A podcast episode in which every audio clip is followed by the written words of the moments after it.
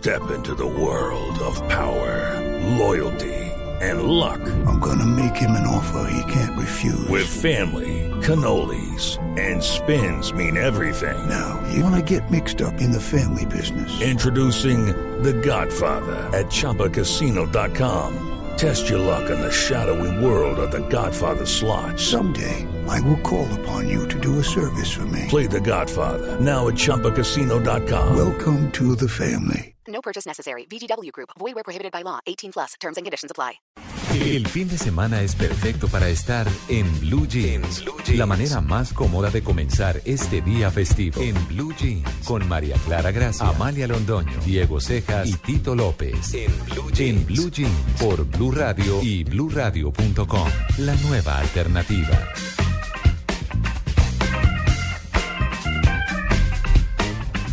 Siete y nueve minutos de la mañana. Muy buenos días, bienvenidos a En Blue Jeans de Blue Radio en este especial de hoy, festivo, en el cual vamos a estar hablando del Mundial de Fútbol que ya arranca. Ya mucha gente ha viajado y otra va a viajar y otra viajará en unos 10 días o algo así para irse a cubrir el evento futbolístico más importante del globo. Así que vamos a hablar mucho, mucho de fútbol, de Brasil, pero también del rey Juan Carlos que abdicó hoy en España. Vámonos eh, de una. Ah, no, pero no los he saludado, perdón, señores. No, no, no, qué Perdón. mal educado. Hombre, que estamos desde España. Sí. no sé, argentino, español, si está. No está Sí. bien. No, no, no, dejamos de ser monarquía hace Sí. colonia hace mucho tiempo, 1810. Bueno, ¿y Amalia? Amalia, Hola María Clara, buenos días. Sí. Muy buenos días a Diego, a Tito. Bueno, todos. Hola, princesa. A ver, aquí, aquí en este caso seríamos la reina, que sería María Clara. Obvio, por supuesto, ¿Eh? hombre. ¿Qué tal? hombre. ¿Qué tal? La que corta el bacalao. que la que corta el El bacalao. consorte he de ser yo. Sí, yo Sí. creo. Sí. ¿Y qué vendría siendo Diego? El, Un el- pobre gilipollas. Un pobre gilipollas. un. No, no, soy, no, soy, no, como se dice, como se dice en, en diplomacia, soy el agregado cultural. Es el- y después está el secretario de agregado cultural y el asistente de secretario cultural. Esto hay que decirlo porque hay muchos sueldos que se van por ahí Sí. y nunca nadie los ve y eso los paga el Estado. Bueno. Ajá. Ay, Dios santo. No ve. Qué lindo, ¿cómo me gustaría hablar tanto? Bueno, pero, Sí. pero vamos a hablar un poquito de la corona porque es bien interesante. Es un tema que a muchos nos intriga, que la mayoría no conoce, porque es la verdad. Uno únicamente ve que a la eh, princesa Kate Middleton le vieron la nalga, Sí. que el vestido Claro, estaba divino, que cuida al niño no sé cómo, que viajan así se más, pero mm, digamos que la comunicación no se enfoca en el real papel Las funciones. o las funciones de la realeza, cómo interactúa la realeza con el gobierno de turno, eh, eh, todo ese tipo de cosas que uno dice, pero aquí qué, ¿no? Porque se muestran otras cosas, ¿no? Eso sí no repiten vestido y cuando repiten vestido es noticia. Ah, sí, Le tapa, sacan sí. la foto del evento donde lo tuvo la primera vez y al que fue en esa oportunidad. Unas bobadas, No. la verdad, que hacen A ver mí a la sí preocupa. muy superficial, señora. A mí me preocupa por una razón muy personal. Ajá. Mi diploma de la maestría no me ha llegado después de dos años porque el rey tenía que firmarlo. Ah, no, no. mía, pero con Entonces, Va a haber un tema administrativo, te digo el ahora. rey, el rey tiene que firmar cada diploma, pues me imagino que tendrá un secretario, obviamente, pero entonces ahora sí me preocupa todavía más porque entonces me va a demorar tres años más. No, pero de pronto lo firma Felipe, que es todo chévere. No, pero Igual ¿cuánto se va a demorar? Por Dios, yo le escribo en Twitter todos los días que por favor me lo firme y me lo mande. O ¡Eres que no me lo firme, que a mí no me importa mucho. No importa, ahora va a tener tiempo para llevar a Medellín. Sí. Imitas una paisa y firma ahí. Sí, sí, sí. Para venir y todo y firmarlo así. Claro, Listo. sí, no pasa nada. No, bueno, por supuesto. Pues bueno, ahí estamos. Esa es la noticia mundial de hoy. La abdicación del rey Juan Sí. Carlos de España y la sucesión en el trono de su churrísimo hijo, el ¿En príncipe serio? Felipe, hoy rey Felipe VI, ¿no? Sí. ¿Qué? ¿En serio qué? No, lo de churrísimo. No, es un churro. No. ¿en serio? ¿No? Pero que a usted le Sí, no, parezca a mí bonito me parecería No, no, grave. yo pero- digo, cuando el tipo cuando el tipo es bonito, es atractivo, tiene su sex Ah, appeal y toda la historia, claro. eso hay que decirlo, me parece que es fundamental Pero ¿y decirlo. por qué no? Me parece que le falta le falta pimienta, como se diría en la Argentina. Sí, pero ¿cómo en qué? Todo. Pues yo sí se Sí, a mí veo. tampoco me Tiene convence, menos gracia contar un chiste en velatorio, mira lo que te digo. ¿Qué? ¿Cómo? Tiene menos gracia contar un chiste en velatorio. Ay, no. No. ¿Que Amalia, a usted tampoco le parece?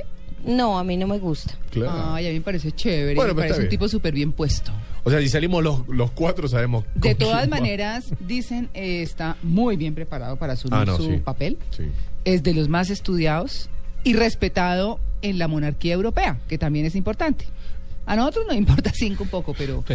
pero bueno, oiga, no, vámonos con el pie derecho. Claro, vos sabés recién, María Clara, que hablaba sobre, sobre las funciones del rey, ¿no? Y vos sabés que tiene tres tipos de funciones. Son simbólicas, representativas, arbitrales y moderadoras, ¿no? Recordemos que siempre cuando hay un conflicto internacional, eh, el, bueno, en este caso, el rey de España, eh, Juan Carlos, eh, tenía la función de mediar ante algún conflicto, digamos, eh, bueno, un conflicto bélico.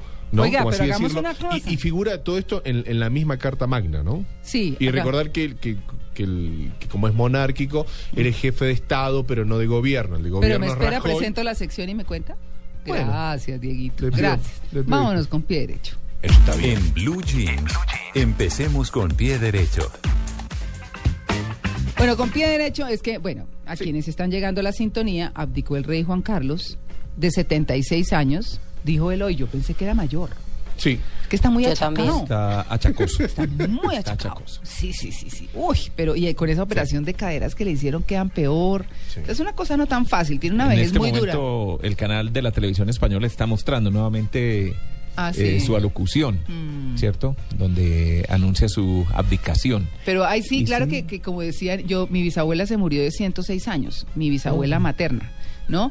Y entonces... ¿De cuánto? De 106. ¿De verdad? Sí, era una Ay. mujer, una- era una Uy, boyacense. Sí, mi abuelo O sea, hay María. Clara para largo rato. No, tenés gracia. Para- eso dicen, mi- eso decía mi papi y mami, mami se murió de 57, imagínese, o sea, eso uno no sabe. Mm. Pero lo que digo yo es que eh, eh, alguien decía, ay, ¿y su abuela y su bisabuela de cuánto se murió? No, de 108. Wow. Y mami, no, de 106. Yo decía, ah, bueno, es que bueno, en- a esa edad ya, pues dos años más, dos años menos.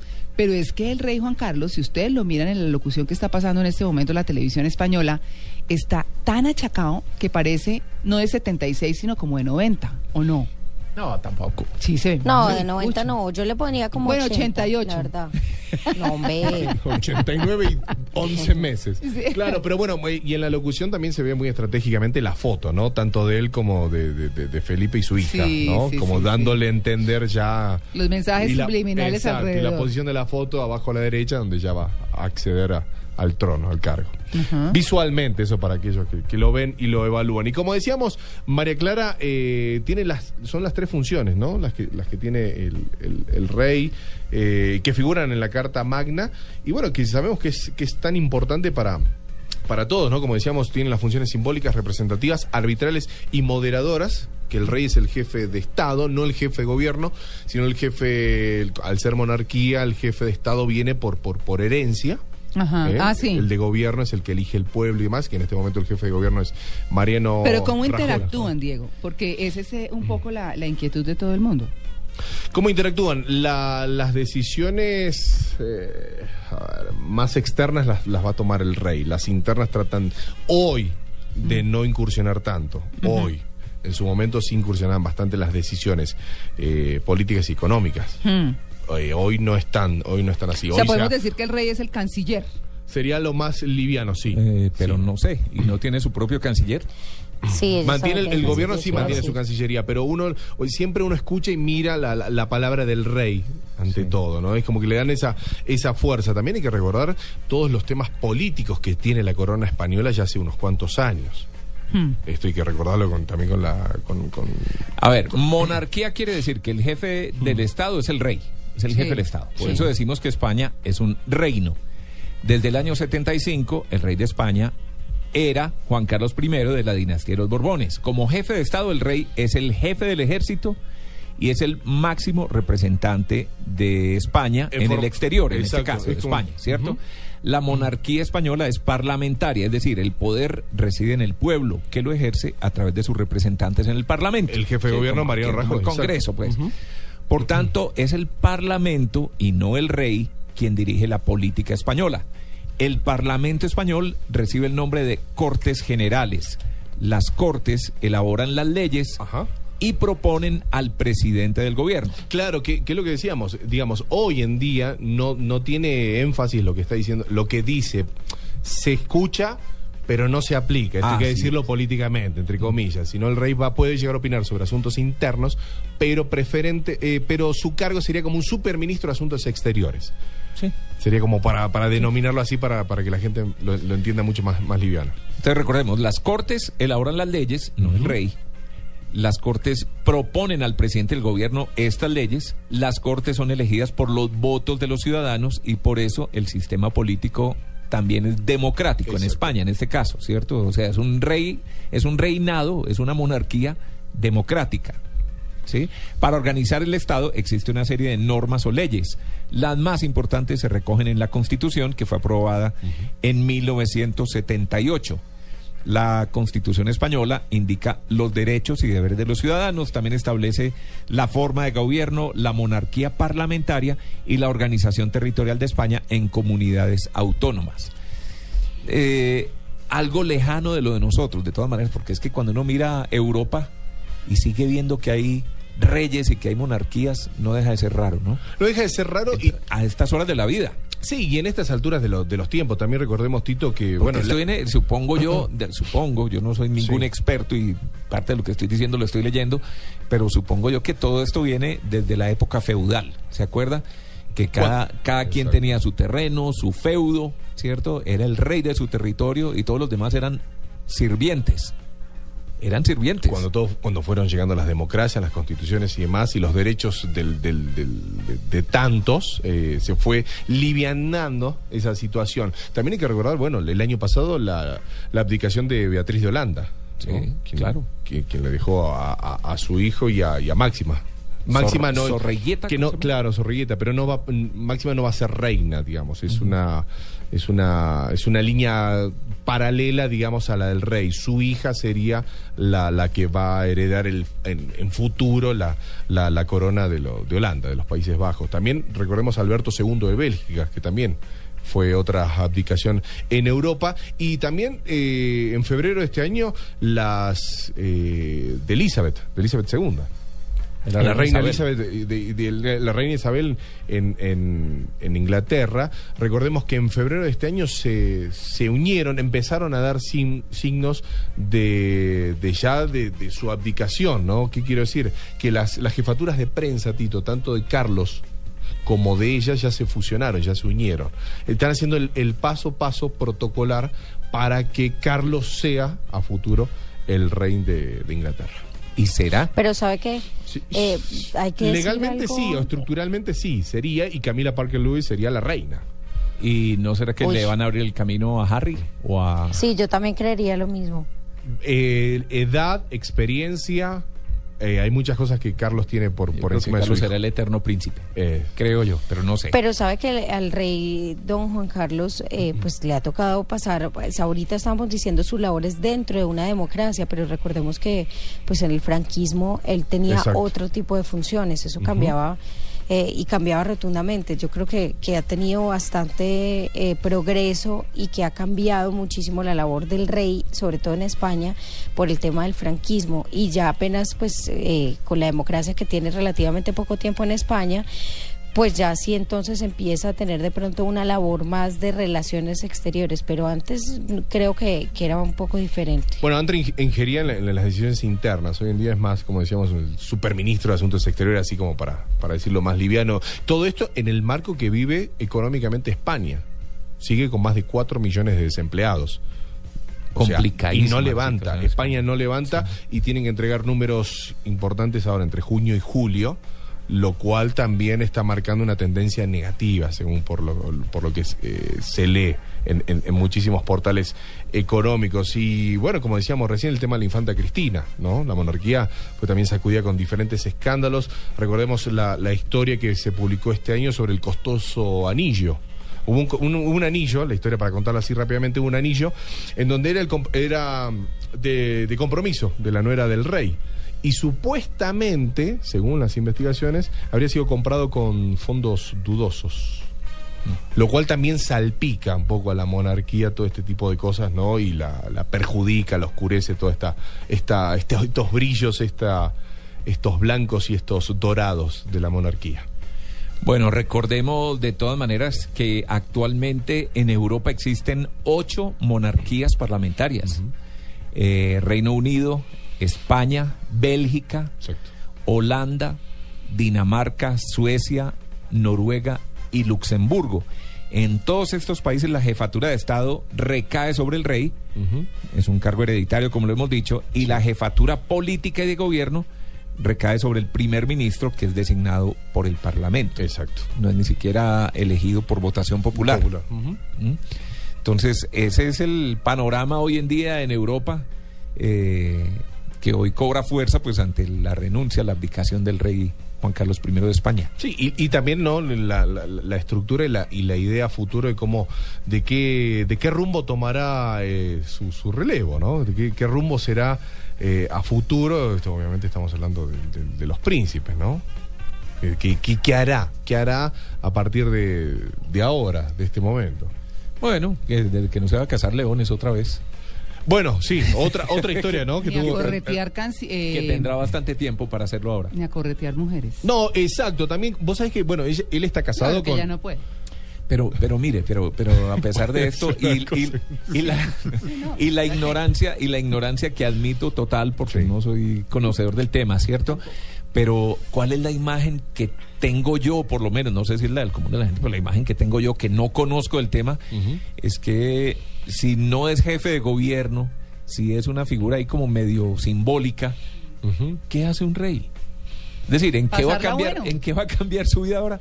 La de él y la de su familia, porque son sostenidos por el pueblo. Han recortado ¿Cierto? presupuestos. En, el- en Inglaterra han, han recortado muchísimo lo- los presupuestos para, para este año. No, pues es que una y para el tiara año cada que, viene. hay una fiesta. Claro, entonces hay, digamos, el, el mismo pueblo dice, ¿por qué esa plata no se invierte en otro tipo de cosas? Y recién María Clara hablaba sobre las mujeres de, de- de Juan Carlos. Recordemos que él está casado desde hace más de 50 años, en el 62, con, con, con Sofía, con Sofía Federica de Grecia, ¿no? Con Sofía Margarita Victoria. Y también se le atribuye un amorío, vaya a saber qué. ¿Oh, no?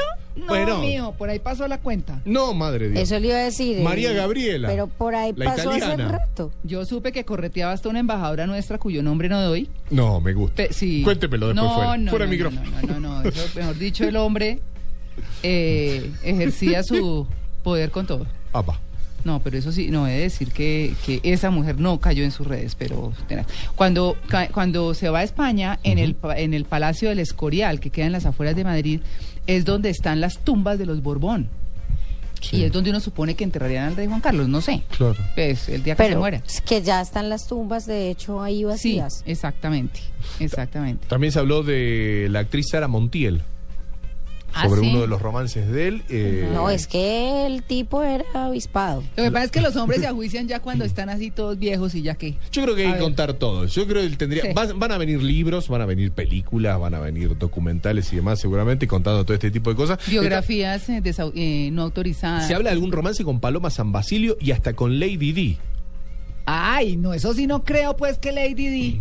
No, Lo de Paloma San Basilio estoy no, sí hablando- es no, ahí sí me resisto. Estoy hablando de esas leyendas, esos supuestos. Bueno, Pero eh, lo de Paloma San Basilio sí es verdad. Ah, sí. Sí, hay, hay Claro. de hecho varias noticias. Si usted se pone a buscar, por ejemplo, hay Un varias saludo a Manolo noticias Vela. donde había fotos de todo de ellos. Palomo y Paloma. sí. ya. Mire, pero lo, lo que yo sí creo es que también llevará a cuestionar un poco lo que estamos haciendo aquí, el valor de la de la monarquía. Exacto, Si siguen, si no siguen y todo lo demás. Pero Porque es que recordemos que el rey está abdicando en el peor momento de popularidad de la monarquía Ajá. desde la transición. Estoy leyendo aquí según que según las encuestas del Centro de Investigaciones Sociológicas y otros sondeos, eh, le daban un sondeo realizado hace un mes, le daba a la corona española una valoración de 3.72 sobre 10. ¿Ah, sí? Sí, ¿cómo le parece? Uy, sobre pero 10, pésimo, rajao. 3.72. Rajao. La nota superaba ligeramente la del anterior sondeo realizado el año pasado, en 2013, que bajó hasta 3.68, pero de forma muy leve, y en contraste con las notas que durante años logró esa institución. Hechos como el caso Undargarín, el episodio de la casa en Botsuana y otros casos desgastaron a la corona hasta el punto de que este CIS, este Centro de Investigaciones eh, Sociológicas, Ajá. decidió limitar y restringir las preguntas sobre la institución en sus estudios trimestrales, los tienen que restringir porque si no, Claro. más palo les dan. Claro, claro. ¿Cómo Eso- me parece? Entonces, No, es yo que- creo que es el momento de cuestionarse, seguramente, cuando la popularidad de la monarquía está tan bajita, supongo yo que, que Mm. Y yo decir, cre- "¿Va- ¿vale la pena seguir con esto? Pero fíjese, Tito, que estratégicamente está entrando un príncipe a ser rey, joven, preparado, aceptado por la monarquía europea. Eh, bueno, es decir, con mu- más virtudes que defectos realmente, porque Sí. además ha cuidado muchísimo su imagen pública. Eh, como lo decía hace un rato Silvia Carrasco, Ricardo Espina lo decían, eh, y que es un eh, rey que ha mostrado con, con su esposa, la princesa Leticia, pues eh, que se ocupan tanto de su hogar que hasta van a llevar las niñas al colegio o a recogerlas. Y cosas que... Muestran esa parte más humana, parece- ¿no? Sí, exacto. Más esa cosa Entonces más. me parece Mm. que, porque, porque ese- al principio no se le han conocido cosas así pues difíciles, ni terribles, ni nada, por supuesto. Pero yo estaba mirándolo aquí en las, en las pantallas y ya sé qué es lo que tiene feo, es que es demasiado grande. Grande de Mide como edad. dos metros. No, ¿Quién? El- de el- edad no, Bueno, cuidado. pero el famoso. el Cuidado, de edad no. El tiene, ¿qué? cococho, el papocho. El abrazo es más tierno. Sí, es, eh, mide como casi dos metros o dos metros algo, una cosa así, es Ah, ah, grandísimo. Hablábamos de plata y vos sabés que la, la corona española es, es la más barata de Europa. Juan Carlos eh, ganaba, porque podemos decirlo ganaba, porque Ah. al abdicar debería no tener o no percibir por parte de- del, del Estado 176 mil euros. Eso por lo menos en los informes de hace ya, sí, del año pasado. 177 mil euros aproximadamente y es, y es la más barata de, de Europa. Bueno, cambiemos de frente, ¿les Sí. parece? Bueno, usted lo, lo dijo. Bueno, Amalia. ¿Fútbol? ¿Entramos Ah, ahí a fútbol? No, no, no, esperemos, arranquemos con Amalia, a ver, ah, hagamos una transición. Veas que le tengo, le tengo muy buenas noticias que tienen que ver con Medellín, porque imagínense que en Singapur se premiaron todos los cambios, eh, los pasos de cambio que ha hecho Medellín. A las 5 de la mañana de hoy, eh, el alcalde recibió el premio, un premio que otorga este país con una organización que facilita el intercambio de experiencias de urbes en el mundo. Esto significa que además de premiarnos, van a estar asesorando también a todos los modelos de desarrollo que tienen pensados en Medellín y de urbanismo para que Singapur, pues que es obviamente, eh, que es un país tan lleno de cosas, tan avanzado, pues pueda ayudar a la ciudad al progreso. Me parece una muy, muy buena noticia y la tenía ahí de principal porque de segunda tengo una noticia que tiene que ver con Microsoft y es que va a lanzar un reloj inteligente. Ah, Ah, Podrá medir y seguir, por ejemplo, la frecuencia cardíaca. ah. Eso número uno. pues es el que tengo Pero yo para correr. Mm. Sí, eso, eso mismo pensaba yo, Sí. que, que hay que hay ya algunos que, que pueden medir la frecuencia cardíaca, sin embargo, Los pues los Polar. artículos de, de alta, sí, los polar que son tan tan conocidos y que hay una y que hay una marca que mide, eh, pues no solamente la frecuencia cardíaca, sino la distancia, la velocidad, una cantidad de cosas, pero por ahora la venta al público en Estados Unidos de los lentes interactivos eh, que valen 1.500 dólares y que ya son tan reconocidos, pues ha sido tan famosa que Microsoft dice no.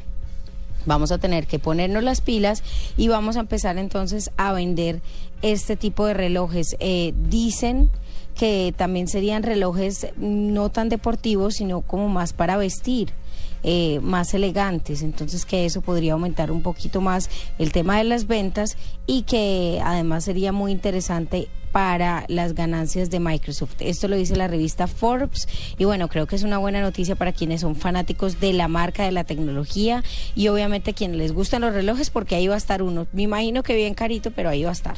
Claro. Bueno, listo, listo, Amalia. Listo. Bueno, muy bien, Tito. María Clara, hoy es festivo. Total. Yes. ¿Por qué? ¿Qué estamos celebrando hoy? No me acuerdo.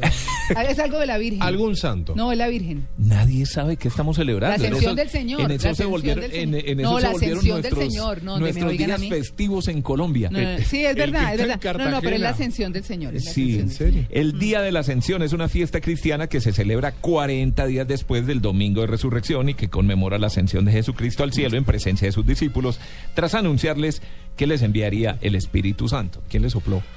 ¿A mí? el aire.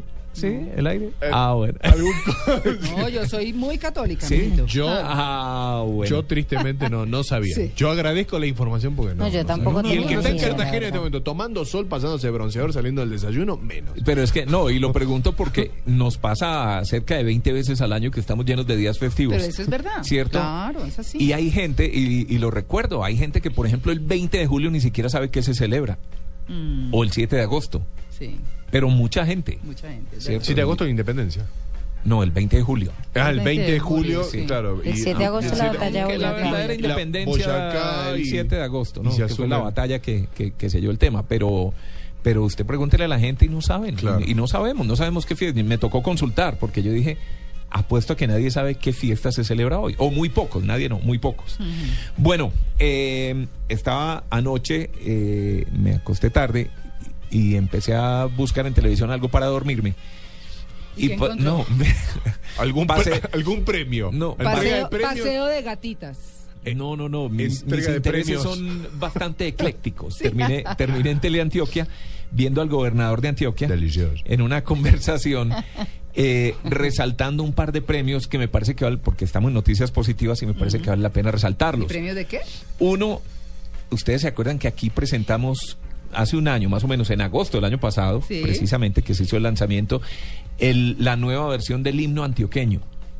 ¿Se acuerda que Sí, mezcla claro. una cantidad de ritmos y de géneros musicales y todo lo demás? Pues esta nueva versión del himno antioqueño que ha sido muy polémico y que fue presentada esa versión el 11 de agosto del año pasado en el marco de los 200 años de la independencia de Antioquia, y que muestra la diversidad cultural, musical y geográfica del departamento, fue exaltada este viernes en Cartagena por la organización Chao Racismo en el primer Congreso de Mercado y Publicidad Incluyente. Es un, es un congreso bien interesante que están haciendo Ajá. porque trajeron unos gurús del mercadeo, por ejemplo, el fotógrafo, el fotógrafo de, de Benetton. De Benetton estuvo ¿Se acá, acuerda que ha causado tanta polémica No, con sus fotos, y todo lo demás? Bueno, y han hablado de mercadeo hacia la mujer, mercadeo hacia las negritudes, mercadeo hacia, hacia diferentes minorías, Sí, digamos, ¿cierto? sí.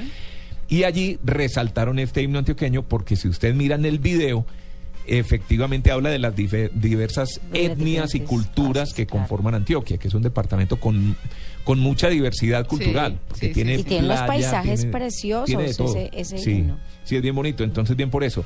Pero también vi al gobernador hablando de que los habían premiado en la Bienal de Arquitectura por una biblioteca que construyeron en un municipio de esos eh, pobres y lejanos eh, que se llama Vigía del Puerto. Eh, que es muy bonito porque fíjese que la campaña que tiene actualmente el gobernador de Antioquia es Antioquia la más educada. Recordemos que cuando fue alcalde de Medellín promovió estas lindas bibliotecas que rodean la ciudad de las que hemos hablado tanto aquí, ¿cierto? Eh, con esa con esa visión de que lo bonito no tiene que ser para los ricos y que los y que para los pobres les hacen ahí cualquier casucha para guardar los libros, Así sino es. todo lo contrario, se ha llevado este tipo de bibliotecas y entrevistaba a los eh, arquitectos de cómo de los retos que tuvieron para construir eh, por ejemplo esa esa biblioteca de Vigía del Fuerte que además es eh, yo dije del puerto no del fuerte, del Fuerte. sí que es una región que se inunda ¿Cierto? Entonces, cómo tuvieron que hacer palafitos y todo lo demás, pero, pero quiero resaltar eso, ¿cierto? Porque le están dando una importancia muy fuerte a la cultura en una época en la que nos sentimos mal representados, o yo por lo menos por, por, por, por el Claro, gobierno y a la educación. Sí, por la educación y por todo lo demás. Entonces, por eso quería, vio, por ejemplo, quería resaltarlo. Usted vio, por ejemplo, la plataforma eh, de uno de los municipios también eh, que se inunda mucho, que hicieron un aula que flota. Eh, para que los niños puedan tener clases, pues hay una cantidad de cosas eh, que vale la pena resaltar y yo creo que es una muy buena noticia, eh, Tito, Sí. porque si es un tema de la educación, si yo no puedo dar clases porque se inunda, ¿quién pensaría que se puede hacer un aula que flote? Pues muy poca gente y mire que sí se puede y ahí De pueden estar dando las Es clases. una red de bibliotecas grande, ¿no? Tiene más de, tiene como 45, 50 bibliotecas en todo el departamento. Pero bueno, sigamos rápidamente, como dice Diego.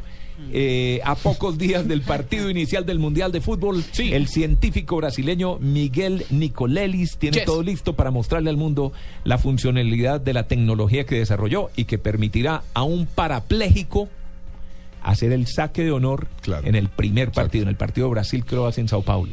Sí, la un inauguración. parapléjico va a ser el saque de honor en el partido. Ah, qué chévere. Chévere. Sí. Creo que Diego tiene más información. Que Sí. lo veo muy emocionado Estoy con al un puño lleno de verdades. No, no, hablando de esto, hablando de esto. Bueno, es un sistema de interacción por señales del cerebro entre parapléjicos y un complejo exoesqueleto acoplado al paciente. Ya fue probado con éxito en Sao Paulo y tras la última prueba clínica quedó listo para ser exhibido en este evento, ¿cierto? Que todo el mundo va a mirar. Bien por eso. Una buena noticia. Y hablando de fútbol, esto hay que contarlo, repito, no soy el experto en fútbol, pero Peckerman tiene que oficializar hoy, cuando dé a conocer la lista de los 23 Ah, sí, elegidos, si Falcao va o no va al Mundial. Hoy tiene que tomar esa Sí. decisión. Hoy fecha FIFA, como decíamos el otro día, y bueno, todas las selecciones tienen tiempo para enviar el, el mail a la FIFA. Sí, Colombia, recordemos, ya sufrió la pérdida del volante Edwin Valencia, que no llegó, no llegó a recuperarse de una lesión. Otro jugador que no ha podido trabajar con sus compañeros por estar lesionado es el central eh, Luis Amaranto Perea. Eh, y además recordemos que Alex Mejía salió también lesionado del partido amistoso, ¿cierto? Sí. Pero bueno, dura decisión hoy de Peckerman. ¿Quién va, quién no va? Exactamente. Una noticia de música, este domingo, ayer, en el Coliseo Gerardo Arellano de Ginebra, concluyó la cuadragésima versión del tradicional Festival de Música Andina Mono Núñez.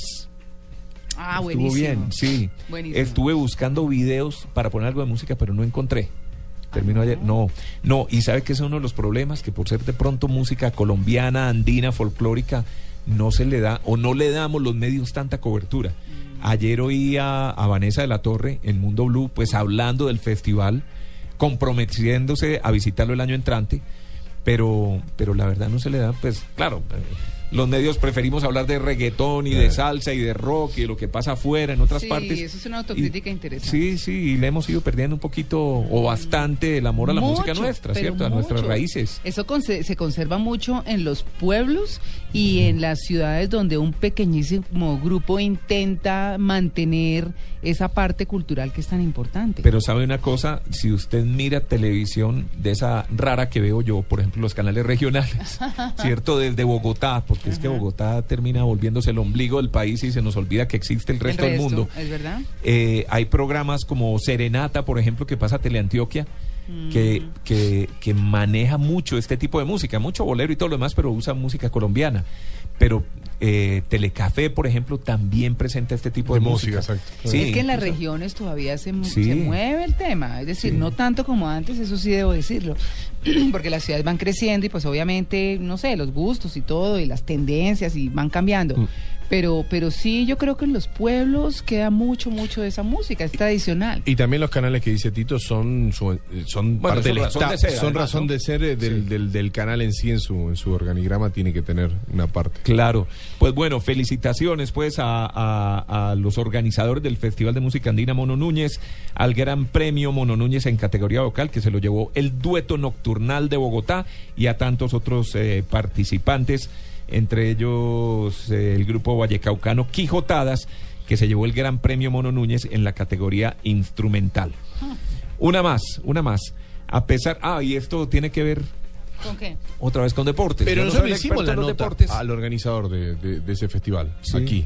Sí, sí, sí, claro, Claro. ya hablamos con ellos. Ah, sí, sí. Claro. Claro. Sí, pero no Sí, en el momento que era que era el festival. Exacto, ¿cierto? estaba haciendo la memoria. A pesar de que Bucaramanga ganó 3-0 en su partido de ayer, Oh.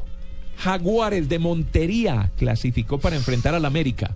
Ah, bueno. Para ver si ya sube a la, sabemos. a la Liga Postobón. Si sube o no. Jaguares de- Ah. Hola, yo no, ni- perdón, me excusan, pero Sí. no sabía que existía ese equipo. Sí. Bueno, ah, yo tampoco. Me tocó averiguar dónde era Jaguares, yo no tenía ni idea. De Montería, ¿cómo le parece? Ve. Ah, Mm, Y le había, ganado, leones en la cancha. le había ganado 3-0 a Bucaramanga allá en Montería. Ayer jugaron en Bucaramanga. Y ganó Bucaramanga Bucaramanga. ganó 3-0 y se tuvieron que ir a penales. Bueno, a, a- como dicen, Sí. a tiros desde el punto penal, cada vez lo complican más. Sí. Pero bueno, sí, la definición se dio desde ahí y finalmente ganó pues eh, Jaguares que se enfrenta ahora contra el América.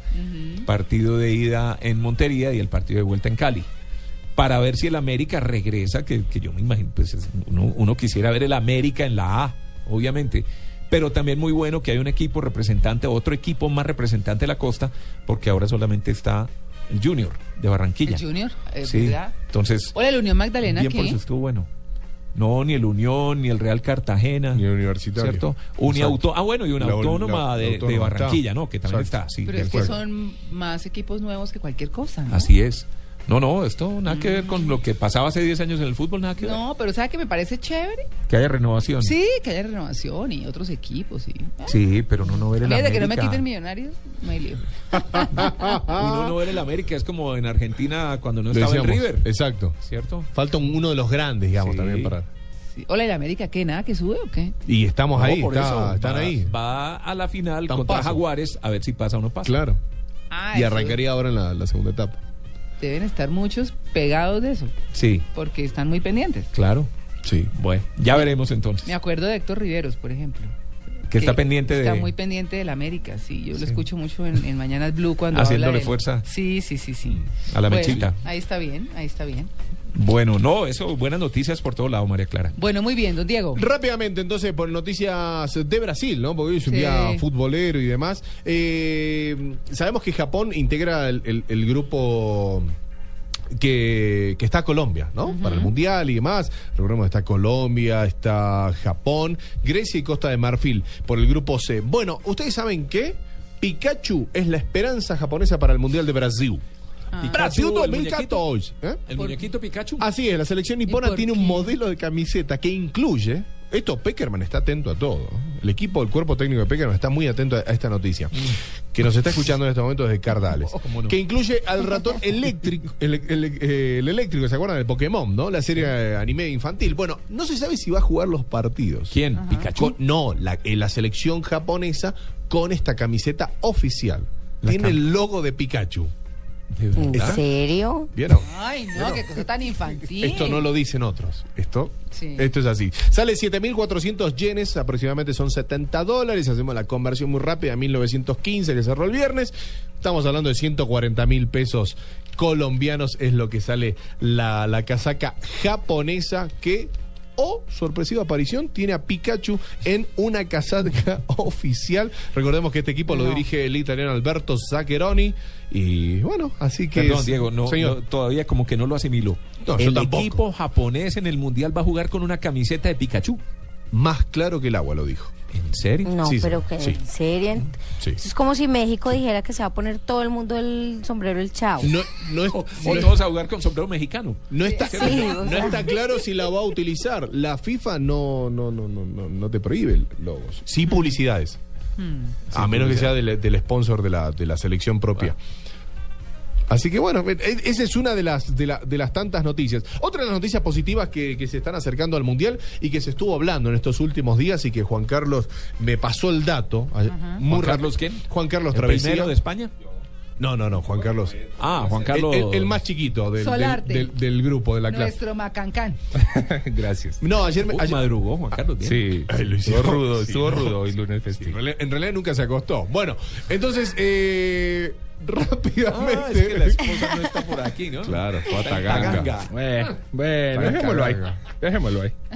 Igual no escucha. Bueno, está bajo el agua, está buceando. Bueno, antes, eh, lo más importante es que.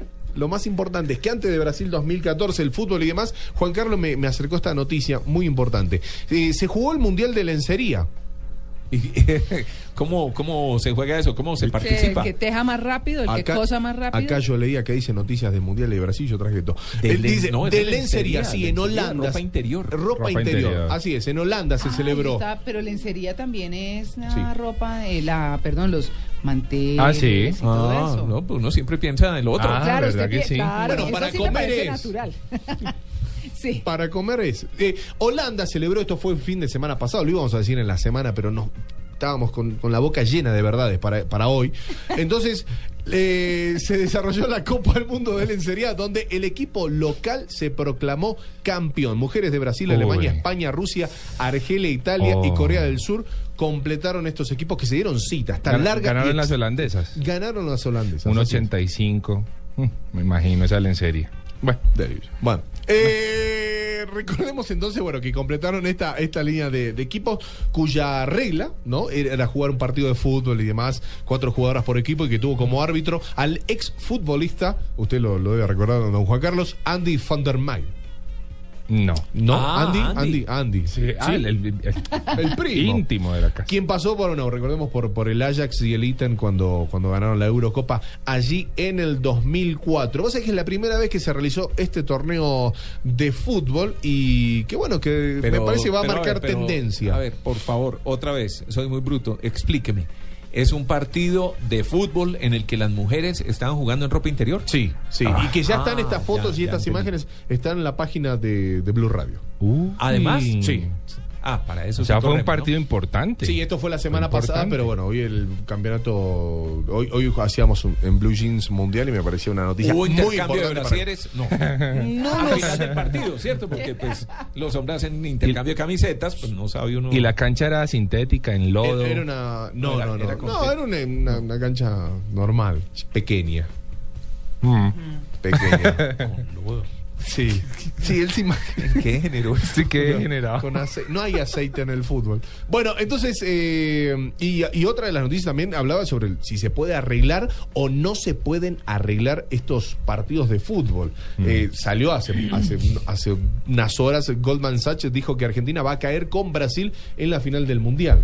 ¿Cómo así? Hay todo un estudio económico. que y ya se sabe que va a perder. o- Sí, una cosa- ¿Pero porque está arreglado o por qué? Está todo arreglado. Argentina ya llega, ya juega la final. O sea, Según no quién. viajen, muchachos. Según- O sí, sea, no. gasten. O sea, ya está todo arreglado. Esto está. Bueno, una de las consultoras económicas más reconocidas del mundo basó eh, su análisis en las estadísticas de los equipos y concluyó que el conjunto de Lionel Messi va a perder 3 a 1 frente al local, frente a Brasil. Esto lo dijo Goldman Sachs según cálculos matemáticos de campeonatos, jugadores, torneos, porcentaje, Pero estimaciones. según esos cálculos, también Brasil nos saca a nosotros, a Colombia. Claro, porque por esa línea iría por, Sí, por el otro lado de la... Y eso sí, sí puede, puede ocurrir, ¿no? Porque nosotros jugaríamos cuartos de final con Brasil. Claro. Si, si pasáramos, por supuesto, octavos. Exacto, sí, algo que... Pero, pero va a pasar, va a pasar. Sí, va, puede ser. va a claro. pasar. Va a pasar. No, rápidamente. Eh, ¿Llenó el, el álbum el Mundial? No. ¿No lo llenó? ¿Usted sabe por qué no lo llenó? Porque hay todo un No, pues porque estudio. no quise. Silvan, Silvan Sardi e Iván Velenik son dos matemáticos de la Universidad de Ginebra y dice que el número de paquetes que tenés que comprar para llenar un álbum son 931. Bueno, ¿y cuánto vale cada No. paquete? Hagamos la cuenta. Hagan la cuenta. ¿Cuánto Mil- vale? Sí, 1.200 pesos cuesta O sea, la... un millón de pesos. Ma- Sin ¿cómo contar sería? el pegastick que usted, le... Ah, bueno, eso viene con autoadhesivo, ¿cierto? Sí, viene con un adhesivo. Ah, ok, ok, viene con adhesivo. Un millón de pesos. Y uno si lo llena se supone que participaba en la, en, en la rifa de un carro, algo así. ¿Ah, sí? Eh, Sí. Qué negociazo. ¿Pero cómo? Ah, Eso sí. Mil personas son mil millones de Exactamente. Más todo el planeta. Al, al frente de mi casa se reunían, pero cientos de personas a ¿Y ya no, intercambiar laminitas. Ya empezó la fiebre a bajar.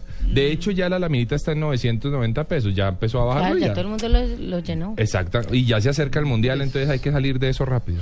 Eh, eh, según es- este estudio dineral. matemático, dice que si un grupo de 10 personas intercambian figuritas con eficiencia y aprovechan que Panini les va a vender por separado las últimas 50 figuritas, las más difíciles, como se dice, Eso. se podrían llegar a necesitar 1.435 paquetes de figuritas para completar eh, en conjunto 10 álbumes. Hay laminitas de 100 mil pesos, ¿ah?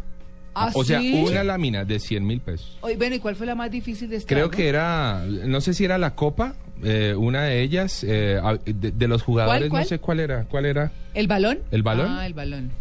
También recordemos, hablando de figuritas, que Frank... A él le falta. Que a. Perdigón le falta. Lo tengo, Sí. se- 70 mil pesos se lo dejo el balón. 70 ¿Qué tal? Negocios aquí al aire, ¿ah? No, pues. Bueno, muy bien. intercambiar figuritas, bueno. Listo, ¿Listo? rápidamente, sí, noticia mundial. Bueno, entonces don Freddy que me pidió un tiempito para hacer Ah. un break y unas cuñitas, pues ahí se lo dejo. No, no entendí. la- El Mundial en Blue Radio se vive con fibra óptica de ETV, simplemente emocionante. Allianz, contigo de la A a la Z. Aspirina efervescente. Coca-Cola. LG, porque con LG todo es posible. Colombina, el sabor es infinito. Chicles y mentas X-Time, frescura para estar así de cerca. Blue Radio es la radio del Mundial. Blue Radio, la nueva alternativa.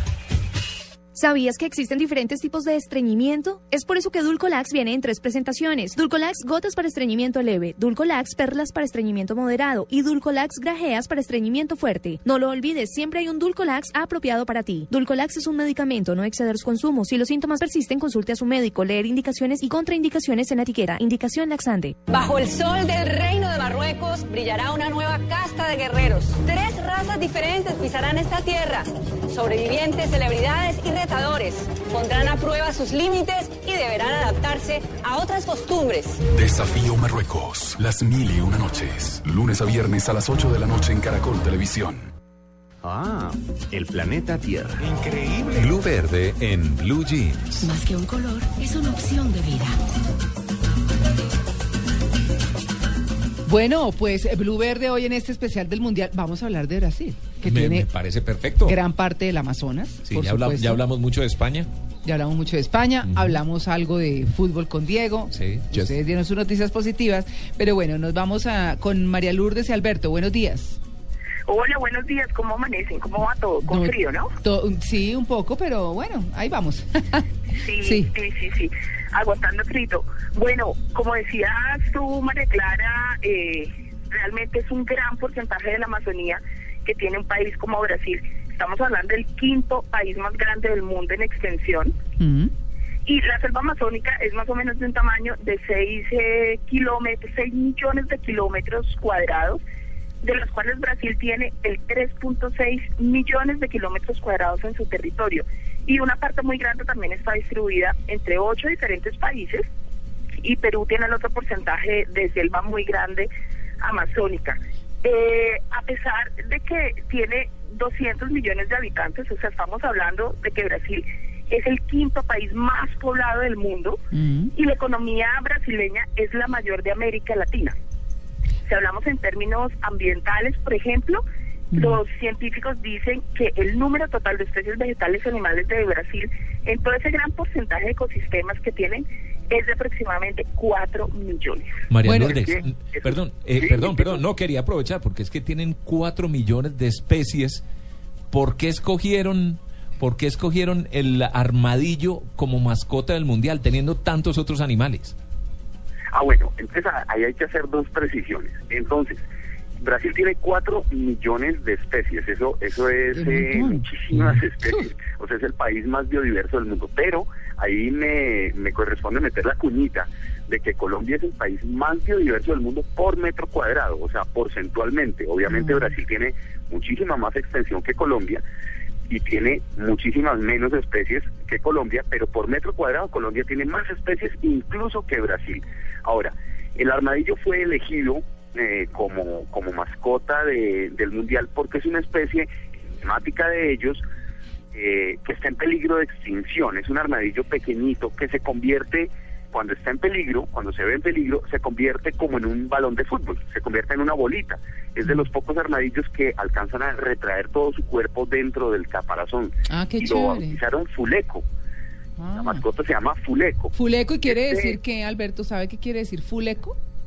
Sí, es, es, es, es, la, la manera como le dicen a este armadillo que se que se enrosca y se vuelve como una bolita. Ellos ellos viven en un hábitat que se llama la, la catlinga.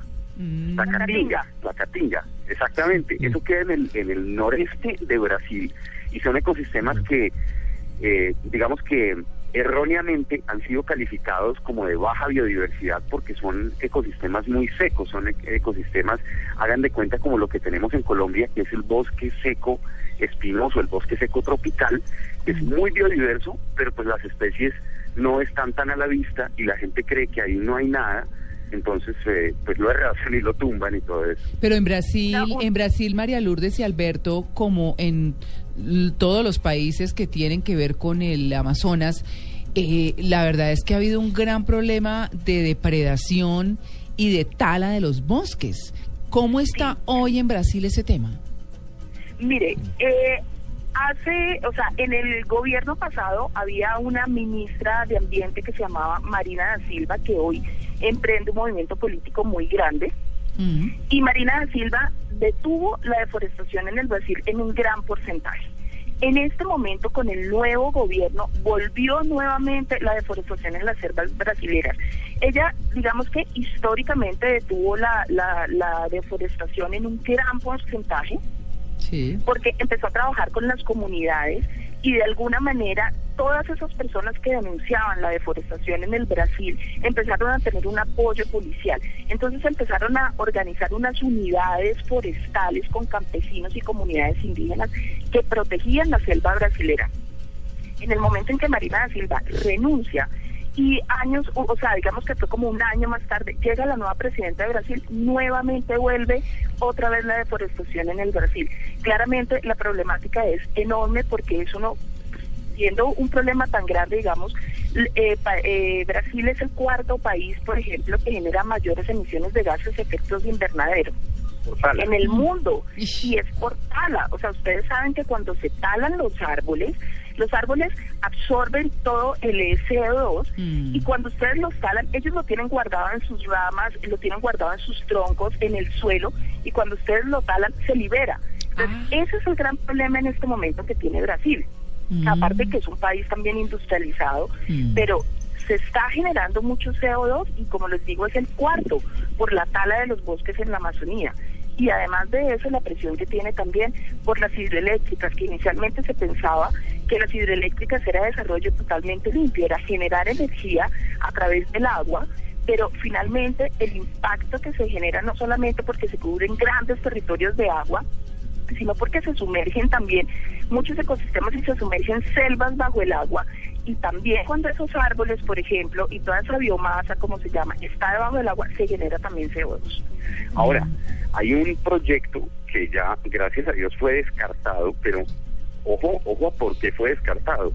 Tenemos conocimiento de que el proyecto era de represar incluso el río Amazonas y la cantidad de agua que se iba a represar en ese en ese punto, en ese proyecto, era tan grande que eventualmente podría cambiar incluso la inclinación de la Tierra.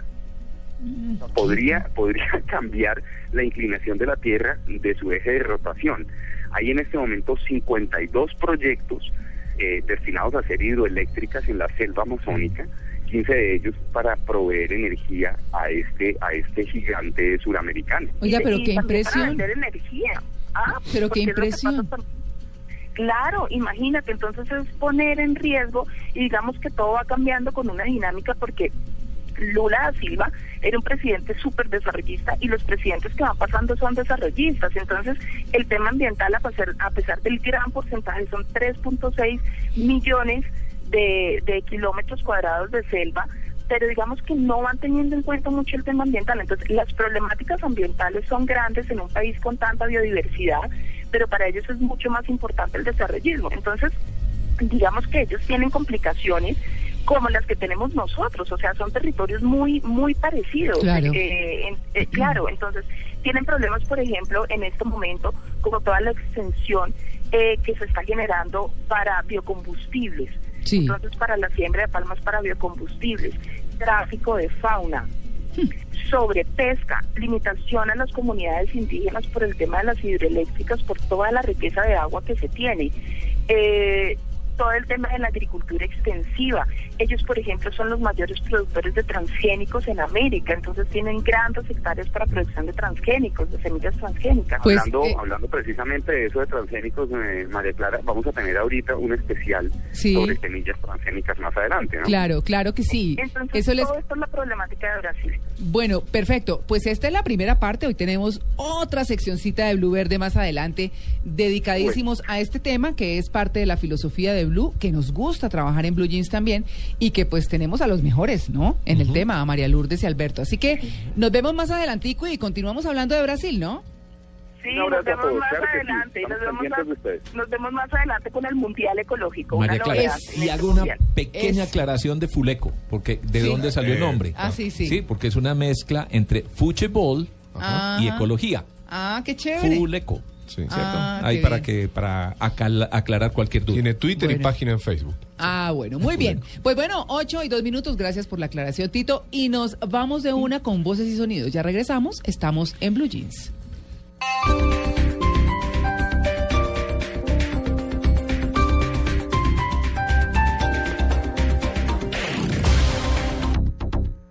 Plaza Imperial Centro Comercial te invita a vivir la Copa Mundial de la FIFA Brasil 2014. Acompáñanos desde el 12 de junio al 13 de julio y vive en pantalla gigante una experiencia mundialista apoyando nuestra selección y los mejores equipos del mundo. Plaza Imperial Centro Comercial, un mundo junto a ti. Avenida Ciudad de Cali con Avenida Suba. Te esperamos. A veces el idioma no es una barrera para la música. Este lunes festivo, Blue Radio presenta un especial musical con grandes artistas que han pasado la barrera de su idioma y se han aventurado a hacer música en español. En escena, versión en español. En escena.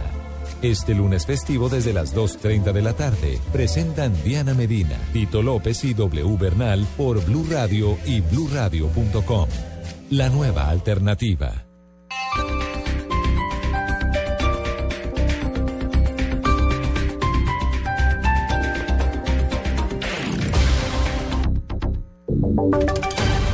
Voces y sonidos de Colombia y el mundo en Blue Radio y bluradio.com, porque la verdad es de todos. 8 de la mañana, 4 minutos. Estas son las voces y los sonidos más importantes de Colombia y el mundo. Luego de la abdicación del rey Juan Carlos I, varias han sido las reacciones. María Dolores Cospedal, vocera del Partido Popular de España, agradeció la gestión del rey en sus 39 años en la monarquía y resaltó sus avances en la economía de España. Esto fue lo que dijo. Si España ha sido y es uno de los países con mayor desarrollo económico y social del mundo, se debe, en una parte no pequeña, a la figura de don Juan Carlos. Si somos hoy el país que somos, se lo debemos en gran medida a la capacidad de consenso, de diálogo y de responsabilidad que siempre encarnó nuestro monarca. Su Majestad el Rey Don Juan Carlos es mucho más que un personaje histórico. Hoy es muy complicado resumir en unas pocas palabras su aportación. Necesitaremos mucho tiempo para valorar realmente su contribución. Y desde el Partido Popular le queremos dar las gracias por ser nuestro rey, el rey de todos los españoles, sin excepción. Un agradecimiento profundo y sincero a su labor por España. 8 de la mañana, 5 minutos, pero no es- esta, esta no es la primera vez en la historia que un miembro de la monarquía abdica, ab- abdica a su cargo. Diego nos tiene más detalles. María Camila, pues la abdicación del rey Juan Carlos de España en favor del príncipe Felipe, anunciada hoy por el presidente del gobierno español Mariano Rajoy, ha estado presidida por las abdicaciones de Beatriz de Holanda y Alberto II de Bélgica, ambas en el año 2013. Se trata de una decisión insulsa entre las realezas europeas y ha sido adoptada desde los comienzos del siglo XX en casos puntuales. La primera abdicación del siglo pasado es del zar Nicolás II y la renuncia de su hermano el gran duque Miguel, llegado con el estallido de la Revolución Rusa en 1917. Un año después, en 1918, el Kaiser Guillermo II de Alemania, quien abdicó tras la derrota de la Primera Guerra Mundial entre 1914 y 1918 y acabó por asilarse en Holanda. Después de ello, en 1922, Contas- Constantino I de Grecia se dio la corona de este país al príncipe heredero que pasó a reinar como Jorge II. En Gran Bretaña también renunció Eduardo VIII en diciembre de 1936 y llevó al trono a Jorge VI, padre del actual monarca de la, eh, monarquía británica, la reina Isabel II. Y finalmente, en España, Alfonso VIII falleció en Roma el 28 de febrero de 1940 y abdicó poco antes sus derechos dinásticos a su tercer hijo, don Juan de Borbón, el 15 de enero de este mismo año. Diego Fernando Monroy, Blue Radio. 8 de la mañana, 6 minutos, cambiamos de noticias y volvemos al país. Luego de la elección de gobernador en el departamento de La Guajira, en el que fue elegido el abogado José María Ballesteros, candidato por el movimiento político Opción Ciudadana, Ariel Ávila, director de la Fundación Arcoíris, dijo que Ballesteros es cuota del destituido gobernador Francisco El Quico Gómez. La disputa era entre dos grandes candidatos. Por un lado estaba José María Ballesteros Ochema, quien es hijo del actual senador de la República, Jorge Ballesteros, que termina su periodo ahora el 20 de julio. Él es el candidato del actual, del el gobernador ya preso y destituido Francisco Gómez Cerchar. Fueron múltiples las propagandas donde se decía que Pico Gómez apoyaba a Chema Ballesteros. También se le han conocido fotos a Chema Ballesteros con los extraditados hermanos López Sierra que están siendo publicados en general les representa esa estructura política. 8 de la mañana, 7 minutos. Otro aficionado de fútbol eh, que es asesinado en el departamento de Antioquia en menos de una semana. Esta vez hinchas del América dieron muerte a un seguidor del Atlético Nacional en el municipio de Envigado. La información la tiene Alejandro Calle. Tras finalizar el partido en el que América de Cali logró la clasificación para la final de la B en el fútbol profesional, se registró una riña entre aficionados del conjunto caleño y de Nacional en el barrio del Trianón, en el municipio de Envigado, sur del Valle de Aburrá. Según testigos, uno de los hinchas disparó en cuatro ocasiones y uno de los proyectiles impactó a John Alejandro Díaz Vélez, de 23 años, quien perdió la vida. Estaban los hinchas del América en la casa de uno de ellos celebrando. Un pelado con la camisa de Nacional pasó, ellos le gritaron cosas. El pelado se fue, después volvió con todos los hinchas de Nacional y se armó la pelea. El dueño de la casa sacó un arma de fuego, uno le pegó a, a. El hecho generó una riña entre los aficionados, mientras que la Policía Metropolitana informó que capturó a un joven de 20 años de edad, presunto responsable del crimen, el cual se suma al ocurrido el pasado domingo, donde hinchas de Nacional asesinaron a un aficionado de Independiente Medellín. En la capital antioqueña, Alejandro Calle, Blue Radio. Alejandro, gracias. El ejército se incautó de material de guerra perteneciente a la estructura logística de las FARC en el departamento del Tolima. Juan Carlos Villani. El hallazgo se registró en la vereda La Isla, en el municipio de Planadas, en el departamento del Tolima. Allí en una caleta las tropas encontraron 42 granadas de mano calibre 40 milímetros y cerca de 25 kilogramos de explosivos, entre ellos pentolita, nitrato de amonio y pólvora negra, pero además cordón detonante para la fabricación de artefactos explosivos improvisados que según las autoridades iban a ser utilizados por la guerrilla de las FARC para cometer atentados contra la población civil y las unidades militares que actúan en el departamento del Tolima.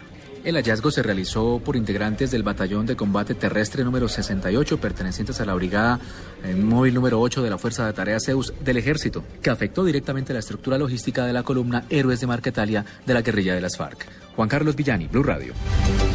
8 de la mañana, 9 minutos y ya todas las autoridades de tránsito tienen eh, listos los dispositivos de seguridad para el plan retorno. Un hombre precisamente perdió la vida al estrellarse de frente contra un camión en carreteras del departamento del Huila. Edgar Donoso.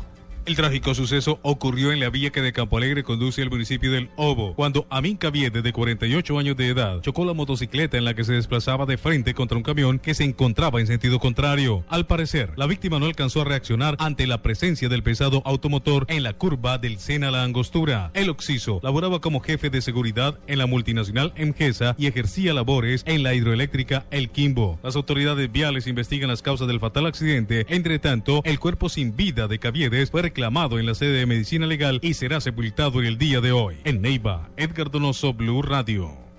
Noticias contra reloj en Blue Radio. 8 de la mañana, 10 minutos. Noticia en desarrollo. El líder opositor venezolano Leopoldo López se presentará este lunes en una audiencia judicial preliminar en la que, según dijo su abogado Roberto Marrero, lo lógico es que sea excarcelado tras permanecer casi cuatro meses preso en una cárcel militar. López está acusado por la Fiscalía de autoría intelectual de incendio intencional. eh, instigación pública, daños y asociación para delinquir por los hechos violentos el pasado 12 de febrero. Estamos atentos al director técnico de la selección Colombia, José Néstor Peckerman, quien tendrá que oficializar cuando dé a conocer la lista de los 23 elegidos y su delantero estrella Radamel Falcao estará o no en el Mundial Brasil 2014. La cifra 105.254 votos le dieron la victoria a las elecciones atípicas para gobernador en La Guajira a José María Ballesteros. Sus rivales Wilmer David González y Luis Eduardo Gómez obtuvieron 95.723 y 7.443 votos respectivamente. 8 de la mañana, 11 minutos. Sigan en Blue Jeans. ¿Sabías que existen diferentes tipos de estreñimiento? Es por eso que Dulcolax viene en tres presentaciones. Dulcolax gotas para estreñimiento leve, Dulcolax perlas para estreñimiento moderado y Dulcolax grajeas para estreñimiento fuerte. No lo olvides, siempre hay un Dulcolax apropiado para ti. Dulcolax es un medicamento, no exceder su consumo. Si los síntomas persisten, consulte a su médico, leer indicaciones y contraindicaciones en la etiqueta. Indicación laxante. Bajo el sol del reino de Marruecos brillará una nueva casta de guerreros. Tres razas diferentes pisarán esta tierra. Sobrevivientes, celebridades y pondrán a prueba sus límites y deberán adaptarse a otras costumbres. Desafío Marruecos. Las mil y una noches. Lunes a viernes a las 8 de la noche en Caracol Televisión.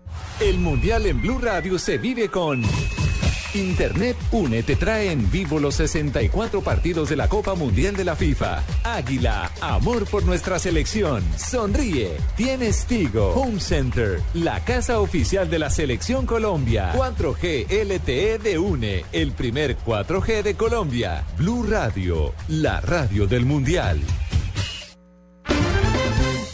En Blue Jeans, la titoteca.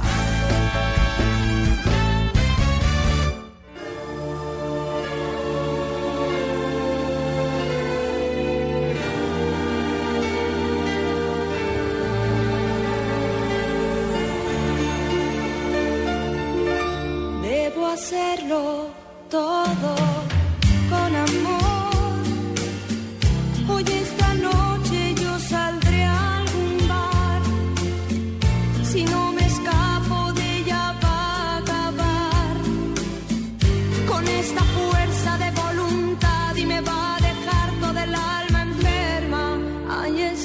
hacerlo todo con amor. Quizá esta noche sea mi noche ideal. Quiero sentirme viva una vez más. Este caso en realidad es debido a muerte. Necesito un buen amor urgentemente. Ay, quíteme esta soledad.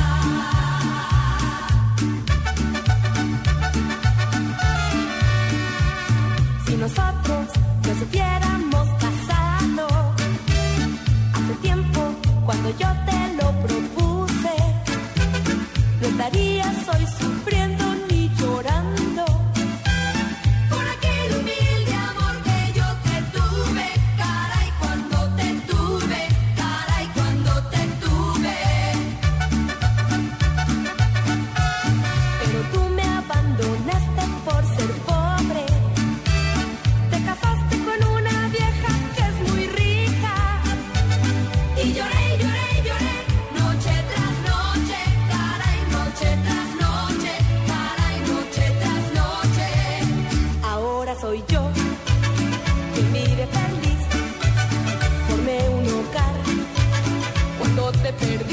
después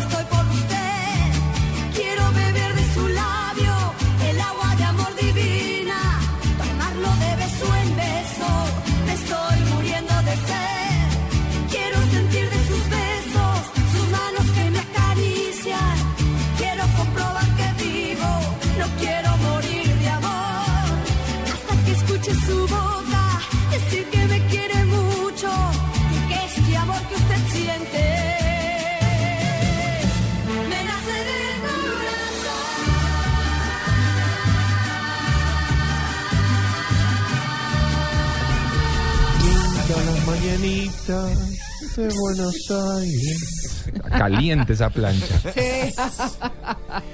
El está 2 de junio, pero de 1985, hace qué, 29 años ya. Sí, Tito. 29 años. Tito, estaba viendo que Bárbara, Bárbara Walters Sí. tiene 84. ¿De, qué- de cuándo para acá? Pues imagínese, están cumpliendo 50 y pucho y se está retirando el periodismo en Estados Unidos, la Oh. periodista más importante, y perdóneme que me atraviese el Sí. caballo, pues o una de las más renombradas del mundo y creo que ese lugar lo ocupa la Mampur, la inglesa. exacto.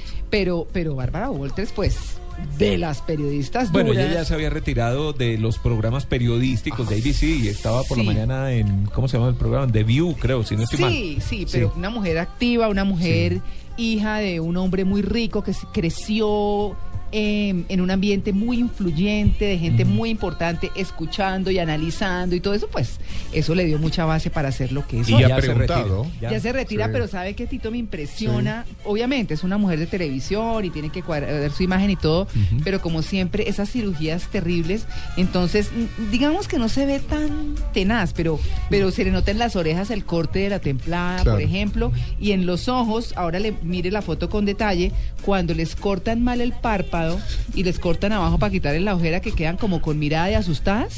Como a Rocky. No, terrible, terrible. Pero es una mujer admirable, Sí. muy inteligente. No, y aparte, y hay que decir lo que decía, la- las preguntas más pesadas al, al, al presidente de Estados Unidos que estaba en turno, ¿no? claro, y primera todos. línea.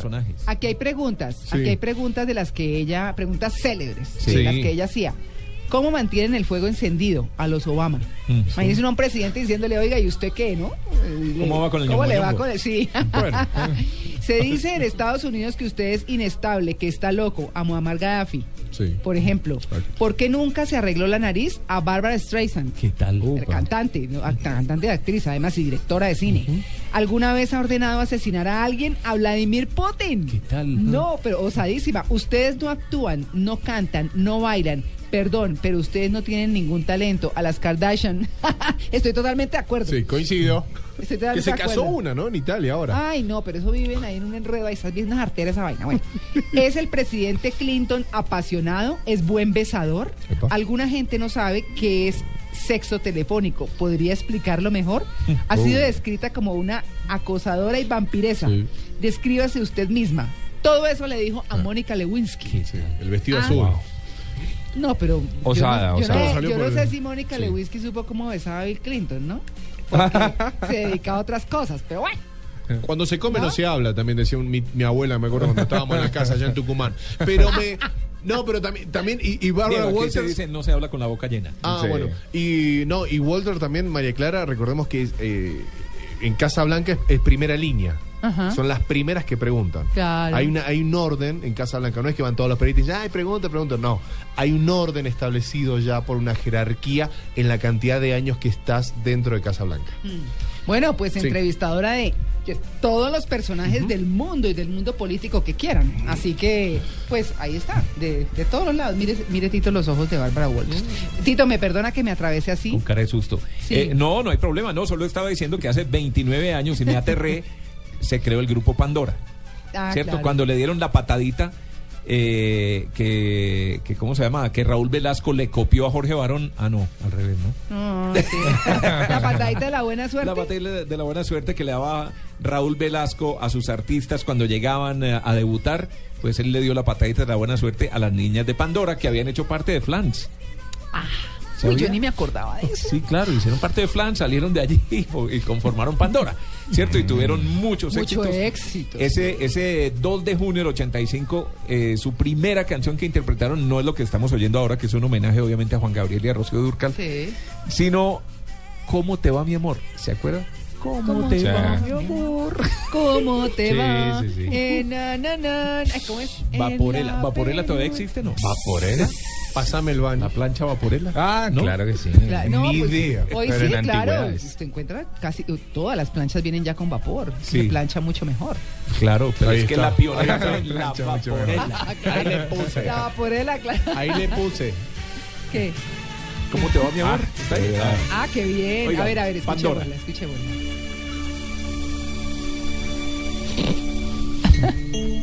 qué sorpresas da la vida. Ay, linda. Ay, poesía oiga, oiga, oiga, oiga. Lírica. Una chispa en mi equilibrio, dinamita que estalló. Te encontré Te encontré un poco más flaco. Fue mirarte y derrumbarme. Te creí asunto olvidado otra vez. Me equivoqué. Ay, es. Sí, pero Dedicación pero le importaba la parte canción. física de él, ¿te diste cuenta? Oiga. ¿Ves? ¿Cómo te va? Perdón, para apoyar a María Clara, Gracias, Tito. aunque me produce un poco de escosor. No importa. no importa. Esta canción estuvo nominada al Grammy Latino en la categoría Pop Latino, no, al Grammy No, Gringo. No, no, sí, es buena. En la categoría de Pop Latino en 1987 y a finales de 2007 fue incluida en el conteo del canal VH1 de las 100 grandiosas canciones, eh, canciones de los 80s en español. Se ubicó en el puesto 16. Es que todo en su momento. Eso Sí, es lo mismo que estaban diciendo. ¿Y usted a quién prefiere? ¿A Fabio Parra o a Lucho Herrera? ¿O a Rigoberto Urán y a Nairo Quintana? No, todo tiene su momento. Ese era el momento romántico el mío. Sí, sí. Entonces, ¿qué hacemos? No, y es verdad, es una muy buena canción. la voz de es ella, machera. increíble. No, muy chévere. Muy linda. Estas chicas que son dos hermanitas, hermanitas, eh, Isabel Lascurain y Maite Lascurain, junto a Fernanda Med o Meade, ha vendido más de 8 millones de discos en todo el mundo. Increíble, ¿no? ¿Ocho millones? 8 millones de discos. Ah, pero para que vean. Las Pandoras, ahí estaban pues. Bueno, dejémoslas, dejémoslas. Pandora. que no pude sincerarme y decirte te he extrañado como nunca imaginé. Desde entonces como espuma crece un miedo a quedar sola porque no he encontrado a alguien que me llene igual que tú.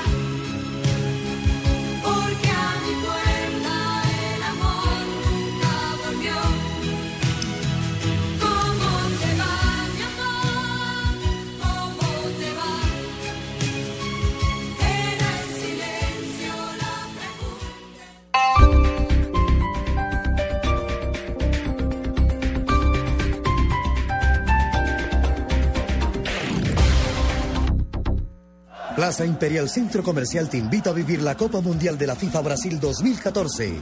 Acompáñanos desde el 12 de junio al 13 de julio y vive en pantalla gigante una experiencia mundialista apoyando nuestra selección y los mejores equipos del mundo. Plaza Imperial Centro Comercial, un mundo junto a ti. Avenida Ciudad de Cali con Avenida Suba. Te esperamos. Artefacto. Cualquier obra diseñada para desempeñar una función específica. Pero ¿qué función específica se tuvo en cuenta al diseñar algo como el alargador del prepucio?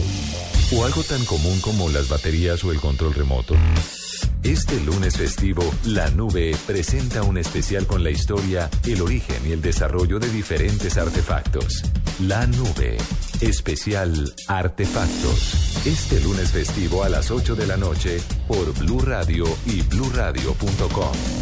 La nueva alternativa.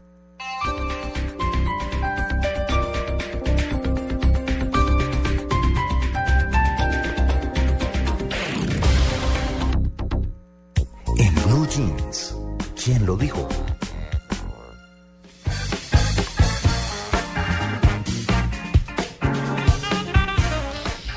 Bueno, ¿quién lo dijo? ¿Quién nos lo va a contar? ¿Se acuerdan de don Guillermo Ruiz, eh, Tito? Ah, pero claro, nuestro experto en fútbol y en mundiales, estadístico, claro. Claro, pues hemos invitado a hoy don Guillermo por dos razones. Mm. Hoy como estamos en especial de Brasil y eh, hablando temas varios alrededor del Mundial, pues bueno, don Guillermo acaba de lanzar un libro que se llama Las estadísticas de los últimos 90 años de la selección Colombia. Son dos tomos. Pero también nos va a contar algunas cositas de unas estadísticas que él muy amablemente nos buscó sobre el Mundial. Así que, don Guillermo, muy buenos días. María Clara, ¿cómo estás? Un cordial saludo para ti, Muchas para gracias. tus compañeros, para Diego, para Tito y para Juan Carlos. Bueno, muy bien. Pues, eh, don Guillermo, ¿por dónde arrancamos? Arranquemos por su libro. Arranquemos por mi libro. Mi Sí. libro se llama La historia de la selección Colombia. Ay, perdóneme, la historia de la selección en Colombia. 1924-2014, punto 90 años. Uh, Mm. La selección está cumpliendo, es la Federación, la Liga Colombiana de Fútbol nace en 1924 sí. y a partir de allí se gesta toda esta carrera, digámoslo así, de lo que ha sido la historia de la selección nacional. Eh, la primera participación de Colombia oficial se remonta a 1938 con los Juegos Centroamericanos y en 1938 y ese mismo año juegan los bolivarianos.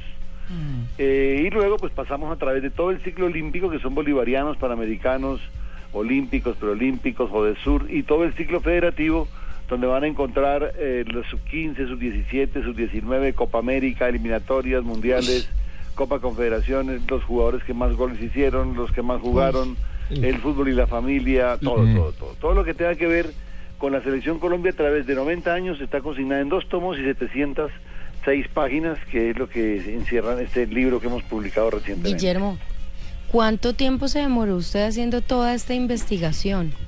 Porque según los datos que estoy escuchando, pues tienen demasiados, eh, de demasiados torneos, de demasiadas cosas. ¿Cuánto tiempo se demoró? ¿Usted fanático al fútbol y tenía ya guardado algo o lo buscó?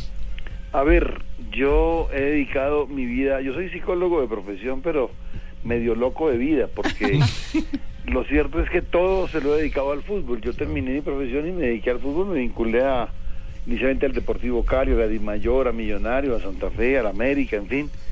Pero durante todo el tiempo fui recogiendo material, fui recopilando. Yo tengo 30 libros publicados de fútbol al día de hoy y este es el número 30. Es un libro, es un libro enciclopédico calcular que un tiempo sería imposible porque esto empezó a coleccionarlo desde que era muy niño.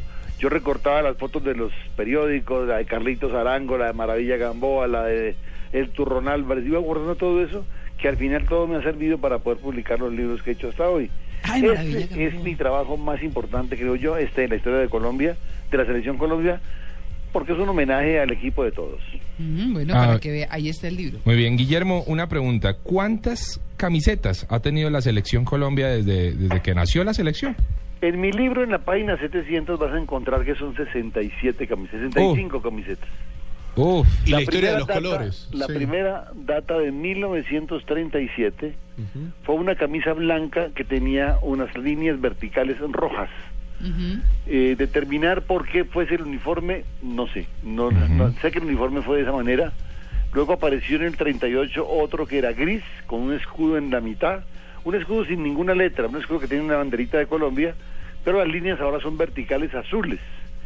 En el 38 también se juega con un uniforme que es rojo y blanco con líneas verticales. Así, como el Junior.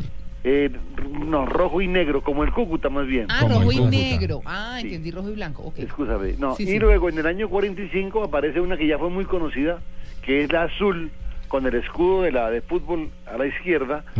Siempre el escudo estuvo a la izquierda y esa es la que identifica al equipo colombiano que participó por primera vez en un torneo internacional ya de mayores, digamos, a nivel de Copa, porque el otro eran torneos centroamericanos y bolivarianos, pero este fue el más importante por aquella época, año 45. Y una camisa que era muy linda, que también se jugó en, esa, en ese mismo año, que era blanca con las líneas verticales, con la, la bandera colombiana atravesada al pecho.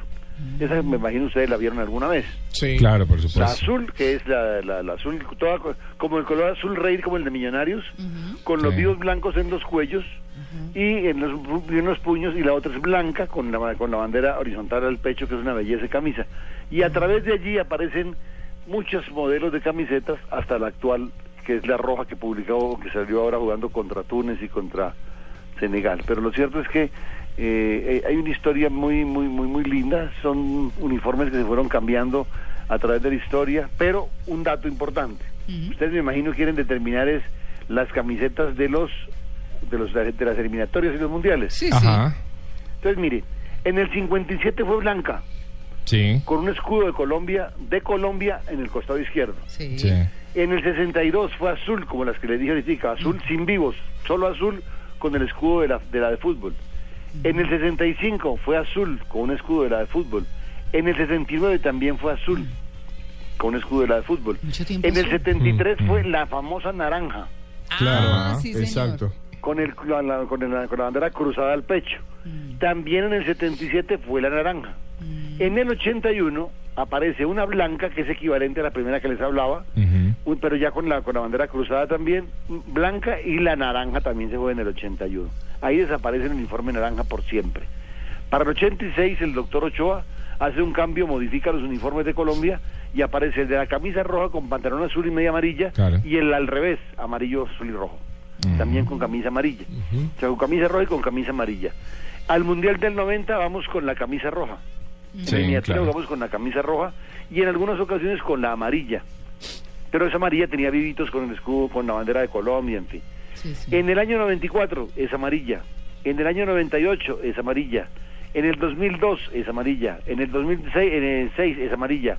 En el 2010 es amarilla y en el 2014 es amarilla y ahora la roja que acaban de colocar Exacto. para el uniforme. Claro, la, la secundaria, la suplente. Sí, lo sí, claro, aquí, aquí siempre hay una suplente que es... Y la titular, imagínate que hay un uniforme que utiliza alguna vez en, un- en, en- en Ecuador, en una eliminatoria, que es una camisa celeste, muy Sí. linda, pues no la jugó una vez. Te ponte en algún otro amistoso. Pero el, pero el color predominante de los últimos años es amarillo. Inicialmente era azul. Y la roja en los años 80 fue la predominante. O sea, la bandera siempre ha estado predominante en casi toda la historia de la selección en eliminatorias y mundiales. Guillermo, llevarte a, bueno, más allá de Colombia y demás, que, que, que, bueno, estamos todos expectantes ahí a la esperanza de saber los 23 gladiadores que van a enfrentar a este Brasil 2014, llevarte también a la historia de los mundiales. Vos sabés que eh, me pregunto, ¿cuántas, cuántas copas del mundo se han definido por penales? Solamente una. Solamente una, que fue la del, la del 94, el Brasil-Italia. Terminó 0-0 el partido. Y el 3-2 final que Bayo bota el cuarto Ah, gol. Ah, Roberto, Roberto, Roberto. Baggio. Exacto. Que era el ídolo en aquel momento. Exactamente. Por el de travesaño. Estaba Tafarel de arquero, ¿no? Sí, señor. Sí. Ese, y en ese, en ese mundial está Ronaldo, pero no juega. Exacto. Eh, Bueno, pregunta. ¿Cuál es? cuál- ah, ¿Quién? María Yo. Clara. A ver. Sí, señor. Vamos a ver. Quiero saber cuántas copas del mundo se han realizado en cada continente, Mm. don Guillermo. A ver, María Clara. eh, en América se han jugado siete. Sí. En Argentina, Uruguay, Brasil, Chile, en México dos. Hablemos del continente americano. Sí. Son Argentina una, Uruguay una, Brasil una, Chile una, México dos y Estados Unidos una, son siete. Son siete. Y en Europa se jugaron dos en Italia, dos en Alemania, una en Inglaterra, una en Suecia, una en Suiza, una en España y dos en Francia. Una en Asia, Corea, Japón, Claro. y una en África, en Sudáfrica. Lo que da las 18 copas jugadas hasta hoy. Ah, bien. Si todavía no se ha jugado en Oceanía, ¿no? En Australia. Todavía no. Todavía y no me parece que va a ser medio complicado jugar por allá. Sí. es más fácil que Islas Marino gane por goleada en algún momento de su vida, que no, no gana un de la historia. Bueno, y con tantas copas mundiales, tantos jugadores, ¿cuáles han sido los goleadores más eh, interesantes de, de esta historia de los mundiales? Digamos, digamos, los que tienen acumulados el mayor número de goles por en todos los mundiales son Ronaldo por Brasil, que tiene 15, Klose, el alemán, que seguramente ha de jugar este mundial y de hacer dos goles será el máximo goleador. Sí, exacto. Pasará a Ronaldo. Herr Müller, el alemán, aquel el tanque Oh, de ah, los años 70, claro. eh, que hizo 14. Y uno que se destaca sobre todos los demás, que es Jules Fontaine, que en un solo mundial hizo 13, en el Mm. 58. Y Pelé anotó 12 goles en los campeonatos del mundo. Para destacar, sí, lo de Jules Fontaine, que apenas todos estos jugaron varios mundiales. Fontaine jugó uno y en uno hizo 13. Es el máximo goleador promedio de los mundiales, sin duda. ¿Y el jugador que más mundiales jugó hasta ahora? ¿El qué, perdón? El jugador que más mundiales jugó hasta Sí, ahora. hay, hay dos, hay dos. Uno es eh, la Tota Carvajal, el arquero de México que jugó cinco mundiales, y el otro es Lothar Matthäus, el alemán, que también jugó cinco. Claro. Eh, eh, don Guillermo, mm, ¿cuándo ha coincidido que el país anfitrión sea quien gane el mundial? El país, sí. el país sede. Sí, el país Sí. cede que su, su propio equipo es quien gana el mundial. ¿Argentina? A ver, lo ganó Uruguay, Sí. Lo ganó Italia en el 34, Inglaterra en el 66, Alemania en el 74, Argentina en el 78 y el último fue Francia en el 98. Exacto. ¿Y cuántas veces el país anfitrión ha perdido el mundial? Sí, digamos, son pocos los que han jugado las finales siendo anfitriones. El caso de Suecia que pierde con Brasil, jugó 5 a 2 en el 58 y pues el lamentable, el doloroso, el, el maracanazo. maracanazo. famoso, que cuando Uruguay le ganó. ¿Pasará otra vez? Dios quiera que no. Sinceramente no lo deseo porque esta vez no sé qué pasaría. Uy, no un linchan. desastre absoluto. Sí, sí, sí, sí, fatal. Si en aquel momento fue tan grave, Ah. jugadores que se afectaron tanto. Yo leí un libro que se publicó recientemente justamente sobre los héroes del Maracaná y lo que vivió Barbosa es algo absolutamente Terrible. humano. Sí, el arquero, el arquero lo, lo, lo- No, lo quedó perjudicaron muchísimo. marcado de por sí, vida. de por vida. Se tuvo que ir del lugar de donde vivía, a otro, se exilió. Se tuvo que ir, Sí, huyó de todas partes, él se sintió culpable de una situación que fue fortuita porque el fútbol es un deporte Exacto. y él se sintió responsable. Bueno, eran 200 mil personas marcándole marcándole el error y eso fue terrible para él, eso fue una cosa terrible. Quiere decir, don Guillermo, que usted ve a Brasil en la final del 2014. Claro. Pues yo, yo pienso que sí, yo, aunque yo no he visto mucho a Brasil en plan de competencia en los últimos años, porque no participó en el eliminatorio ni nada parecido. Ha jugado un par de torneos donde ha mostrado que tiene un equipo sólido y pienso que Brasil siempre será Brasil. Sí. Juega muy bonito, juega bien, define y a pesar de y en momentos eh, que ha tenido en los mundiales terribles como el del 66 cuando Pelé lo agarraron a patadas entre los portugueses y los húngaros y lo sacaron del mundial, en fin. Eh, siempre ha tenido una selección. Yo sigo creyendo que la selección del 82 debió ser campeona del mundo, la aquella de Falcao, de, esa debió ser campeona de Zico, esa- y no pudo. O sea que Brasil siempre ha estado allí y yo confío en que tiene un equipo como pa- para pelear el campeonato. Pero no descarto a Alemania, por ejemplo. Sí. Y si Alemania, si Alemania siempre estuvo peleando cosas importantes en todos los mundiales. Yo creo que si hay algo que hace emocionante un partido es cuando se llegan eh, y llega y se define por puntos penales, ¿no? Los de, por, por pena, pena es, máxima. Es emocionante, pero es un poquito injusto, si se quiere, con- porque se- convierte en una lotería, ¿no? Sí. De acuerdo. O de pronto cuando, o de pronto cuando llega pues un, un, un equipo que de pronto no tenía reconocimiento, que también puede ser por eso que dice Juan Carlos, con un poquito de suerte, Ah. que uno no se lo esperaba. Sí, pero miren ustedes que ya los penales se preparan. Sí. Es una jugada parte del juego, no es al azar.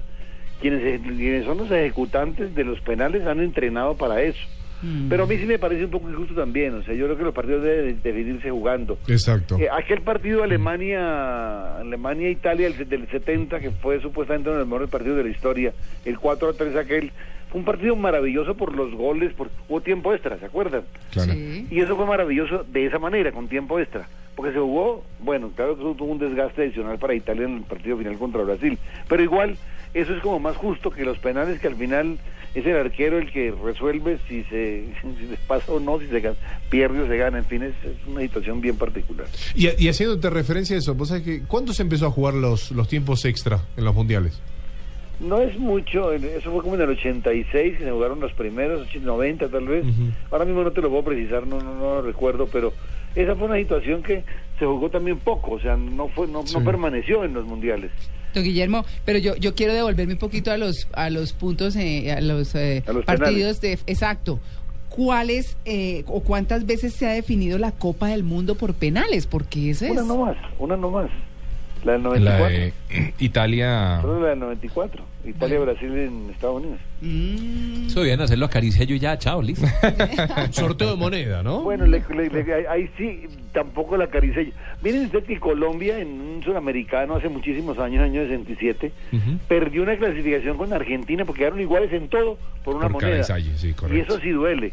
Uy, sí. Eso sí es Sí. mortificante. Acá en Colombia se definió un campeonato de apertura en el 76 entre Millonarios y Junior por una bato- balota en televisión. Eso no es justo. Uy, no. Es cierto, Eso es es como una lotería. Bueno, pero después compensamos con el 5 a 0, don Guillermo. Esa fue una buena jornada.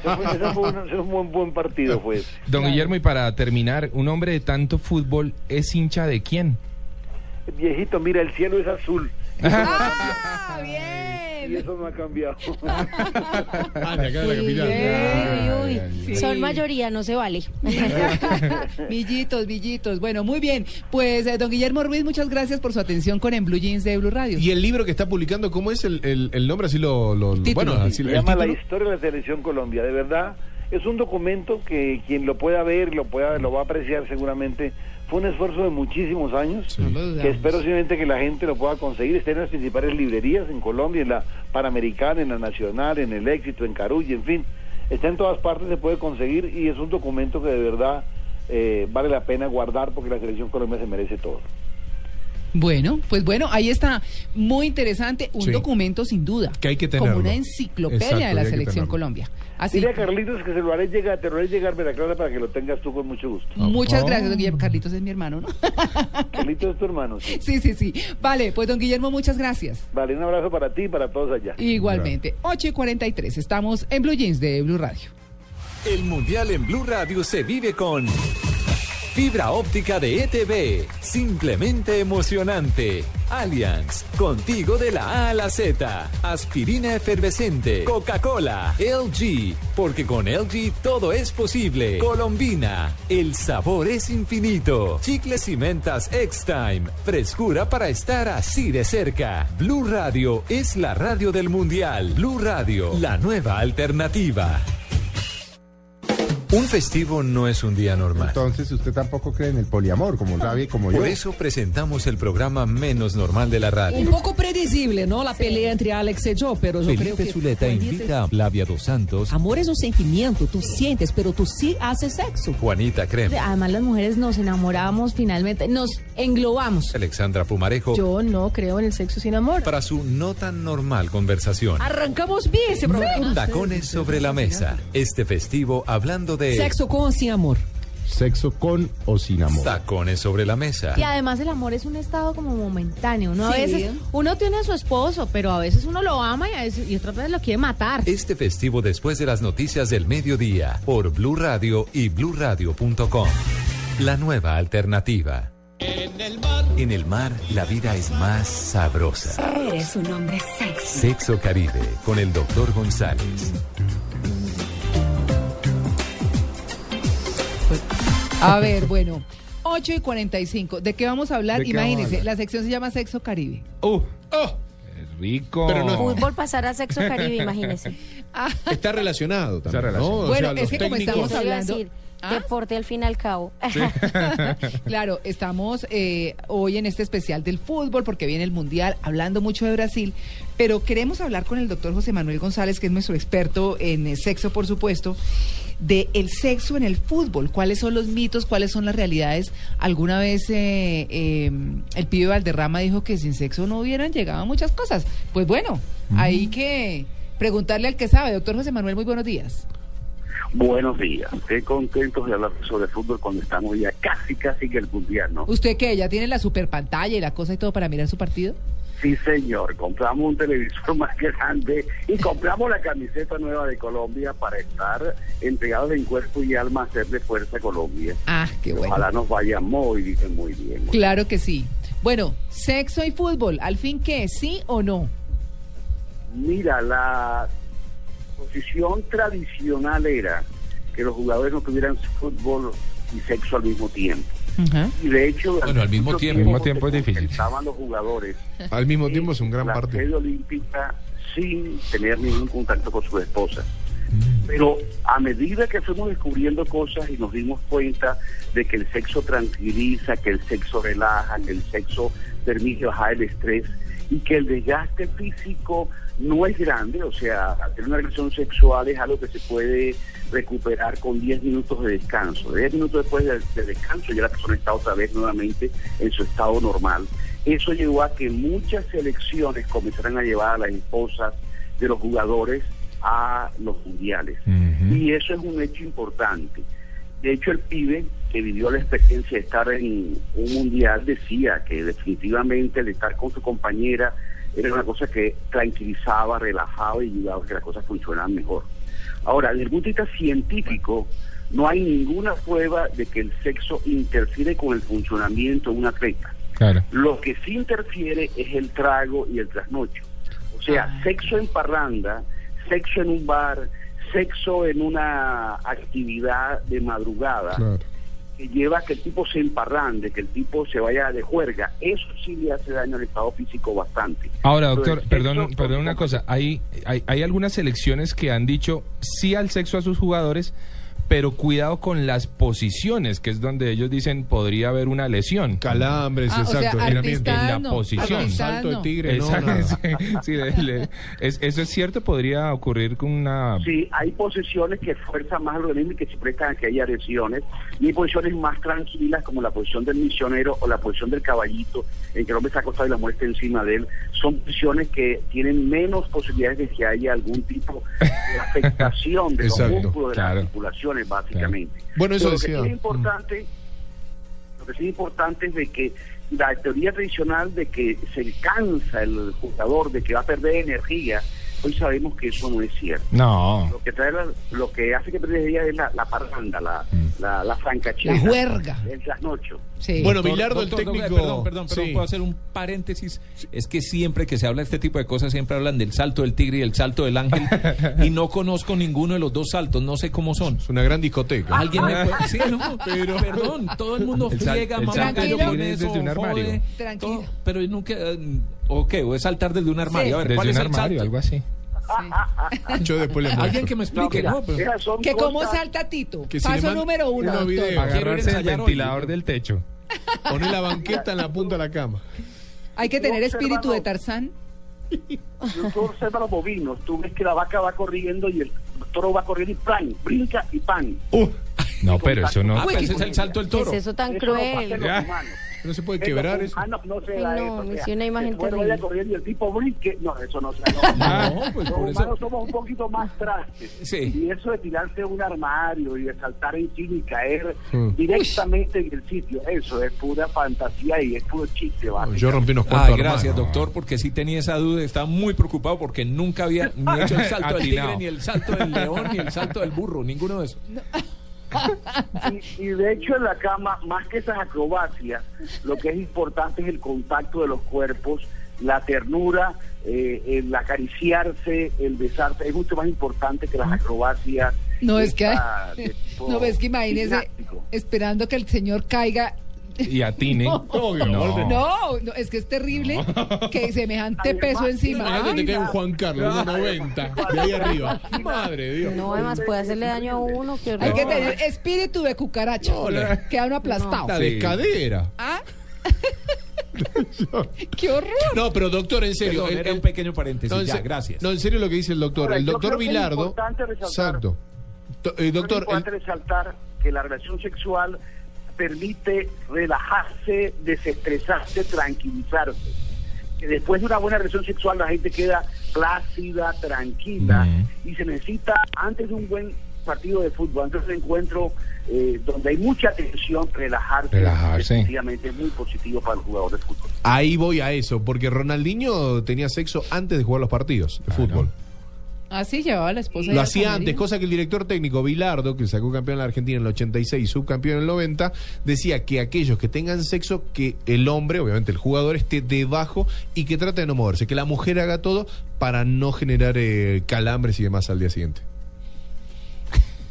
Y de hecho, para la mujer es importante sentir que está apoyando a su compañero Exacto. y eso crea un vínculo entre Exacto, el jugador y su, compañero. su pareja y genera una actitud mental positiva sabiendo que está ayudando a que él se relaje, que le está dando un regalo en este momento, lo más lindo que ella tiene que es su cuerpo para que su marido o su compañero tenga un partido espectacular. Eso crea vínculo, crea seguridad. Y los técnicos no saben qué hacer con los jugadores que son solteros. Ahí, ¿qué pasa? Ese es Sí. el problema.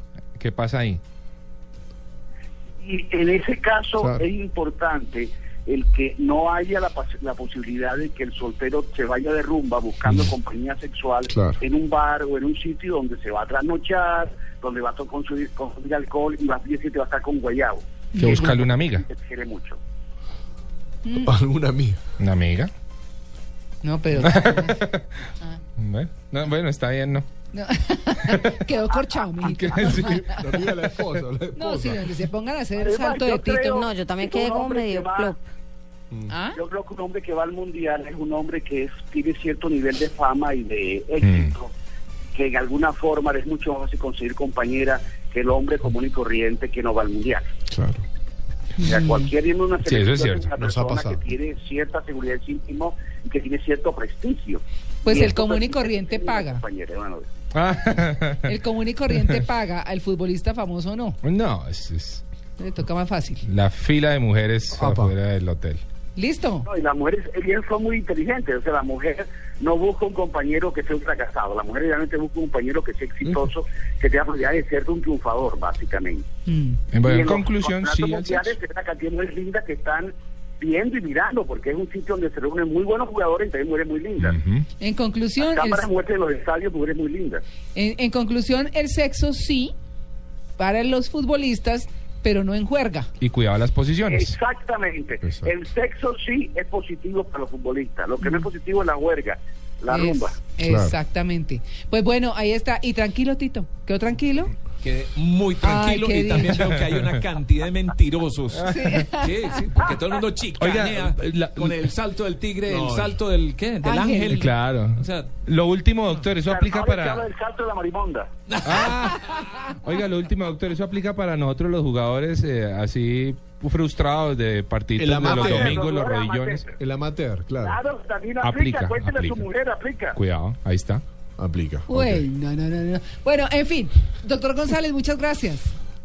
Un placer estar con ustedes. Que tengan un buen fin de semana. el único que conozco es el salto del Tequendama, pero porque un día fui a visitarlo, ¿no? Pues, Y no huele bueno. no, huele horrible. Sí, sí, sí, sí. Bueno, 8.54. Estamos en Blue Jeans de Blue Radio.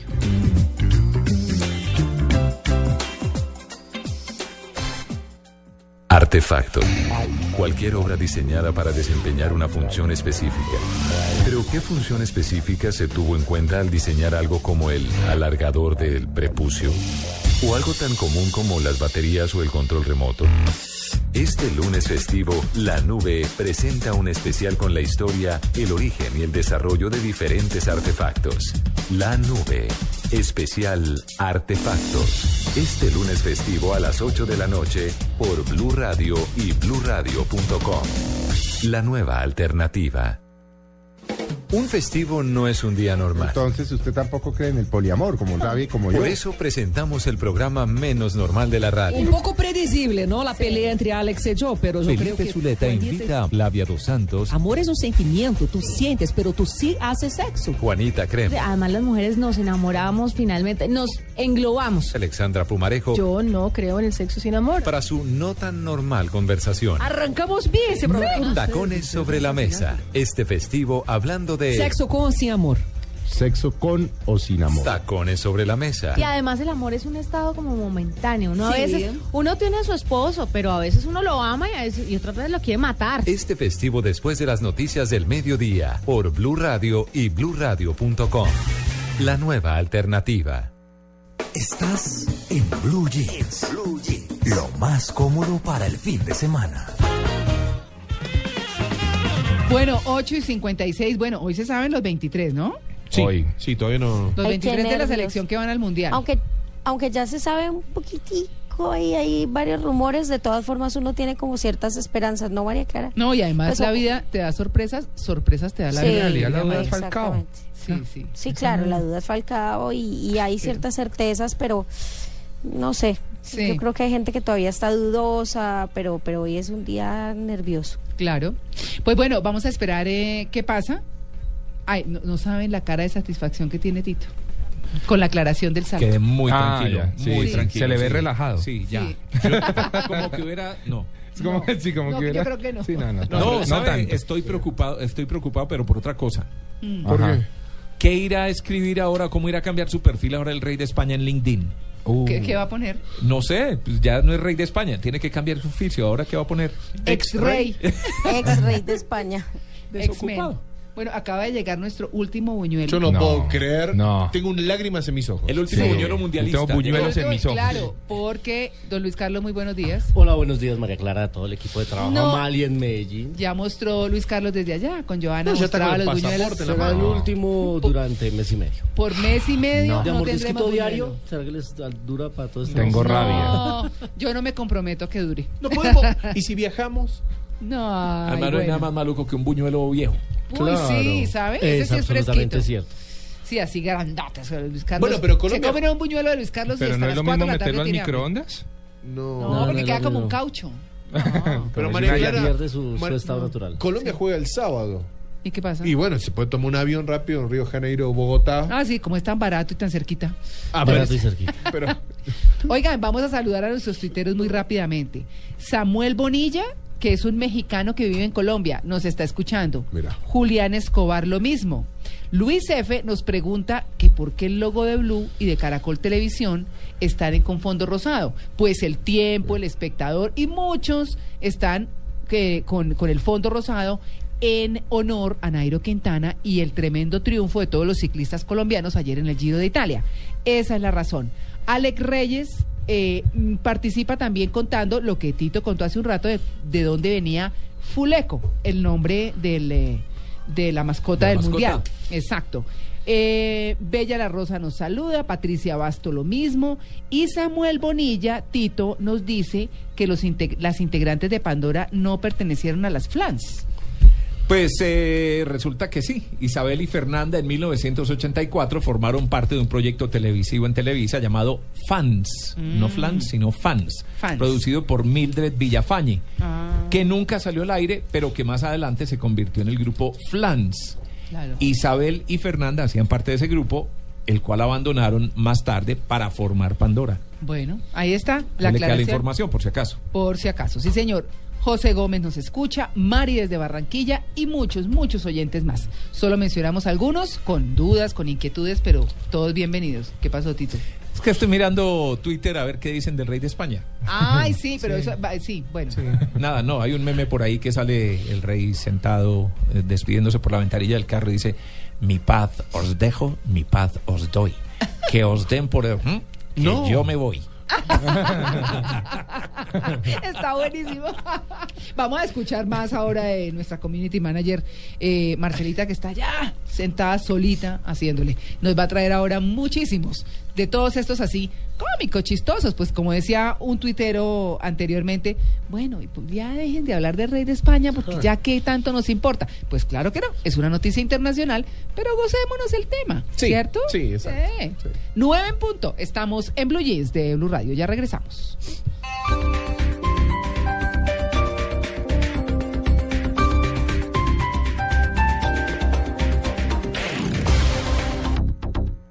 Plaza Imperial Centro Comercial te invita a vivir la Copa Mundial de la FIFA Brasil 2014.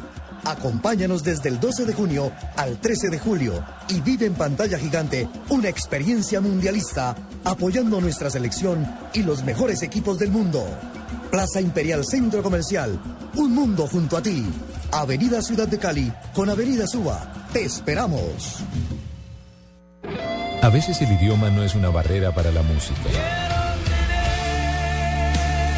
Este lunes festivo, Blue Radio presenta una especial musical con grandes artistas que han pasado la barrera de su idioma y se han aventurado a hacer música en español. En escena, versión en español. En escena. Este lunes festivo desde las 2.30 de la tarde presentan Diana Medina, Tito López y W Bernal por Blue Radio y bluradio.com. La nueva alternativa.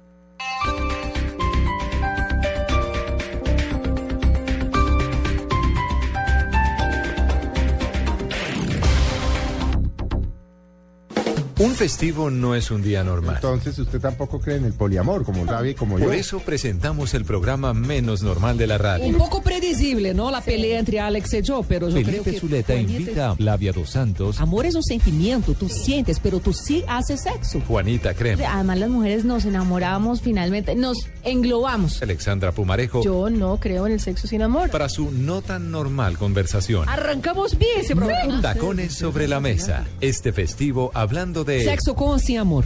Sexo con o sin amor. tacones sobre la mesa. Y además el amor es un estado como momentáneo, ¿no? A veces uno tiene a su esposo, pero a veces uno lo ama y, a veces, y otras veces lo quiere matar. Este festivo después de las noticias del mediodía por Blue Radio y bluradio.com.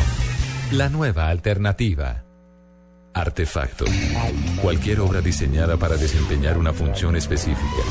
Pero ¿qué función específica se tuvo en cuenta al diseñar algo como el alargador del prepucio? ¿O algo tan común como las baterías o el control remoto?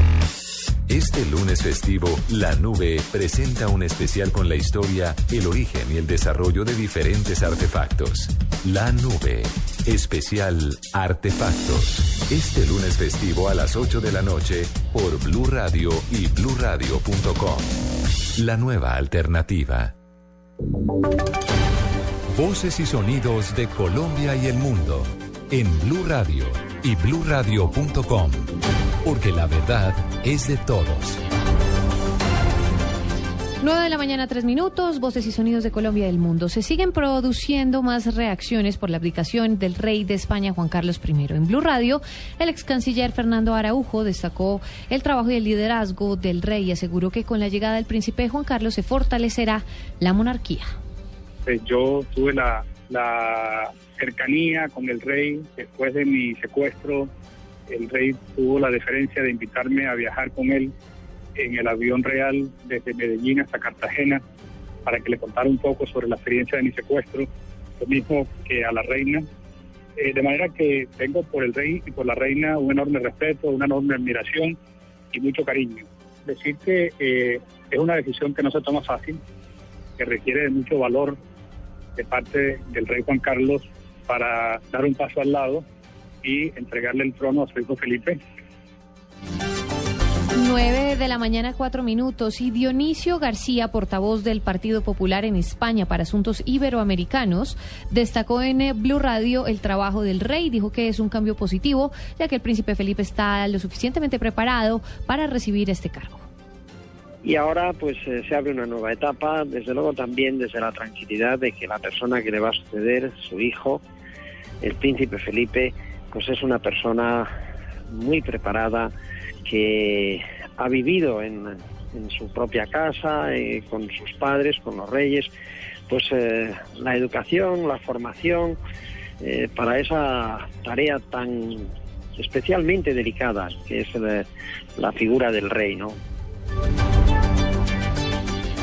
9 de la mañana, 5 minutos. Y Juan Carlos de Borbón ha sido eh, rey de España durante 39 años, desde que fue proclamado el 22 de noviembre de 1975 y ha protagonizado uno de los eh, re- reinados, y protagonizó uno de los reinados más largos de la historia, durante el cual dirigió la transición de la dictadura a la democracia. Uno de sus momentos más destacados, recordemos, de este rey fue cuando le pidió al exmandatario de Venezuela, Hugo Chávez, que se callara. Esto fue el 10 de noviembre del 2007 en la Cumbre Iberoamericana de Jefes de Estado número 12, ocurrida en Santiago de Chile. Esto fue luego de que el presidente de Venezuela, eh, expresidente de Venezuela, fallecido Hugo Chávez, pues denunciara un ah, supuesto apoyo en el golpe de Estado en Venezuela por parte del gobierno de España, presidido eh, por José Aznar, a quien calificó de fascista. Recordemos estas palabras del rey Juan Carlos. Un momentín. Exijo, exijo ese respeto. Por una razón, además. Por supuesto. Por supuesto. ¿Por qué no te callas? Por favor, no hagamos diálogo. Han tenido... 9 de la mañana, 6 minutos. Volvemos a las noticias nacionales. La policía capturó a un abusador sexual en el suroeste del departamento de Antioquia. El hombre de 54 años de edad le cometía acto sexual a su propia hija menor de edad. La noticia la tiene Alejandro Calle.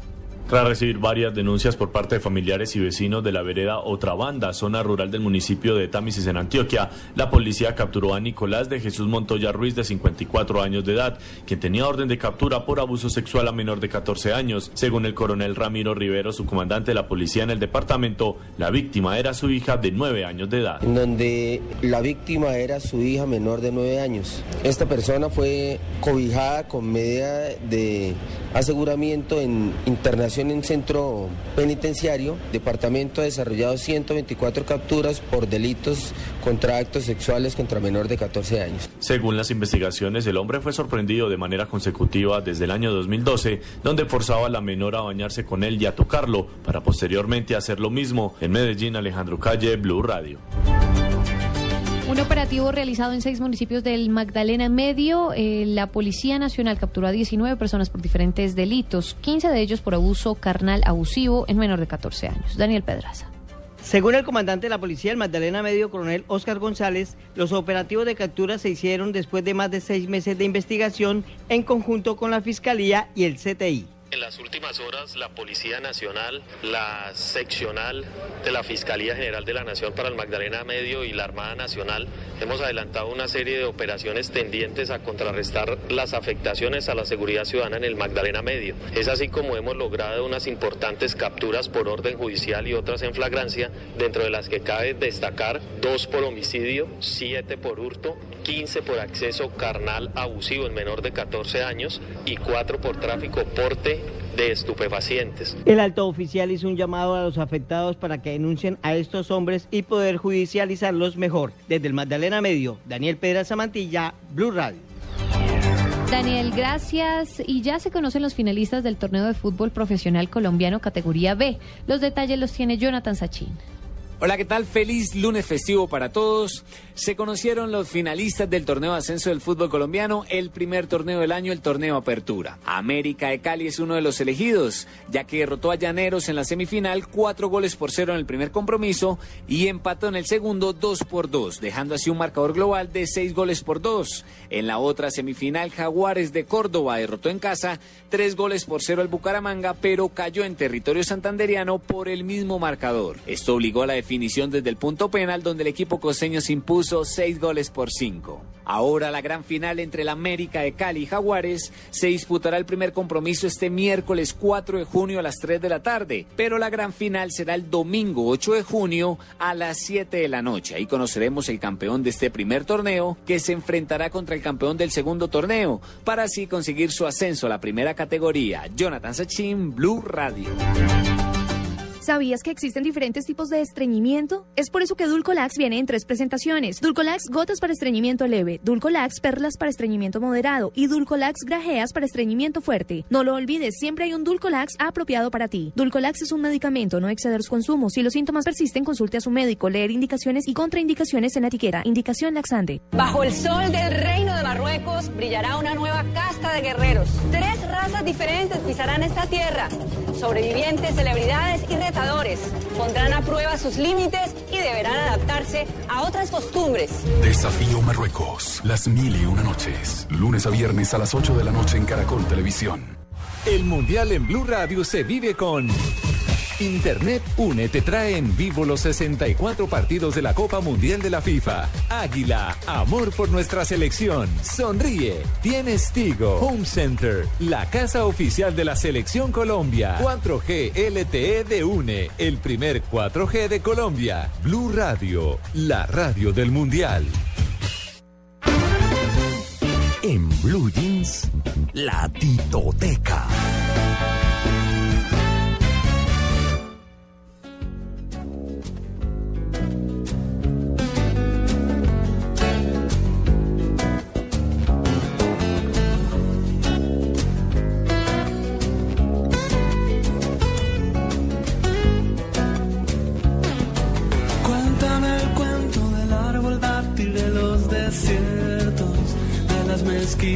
De tus abuelos.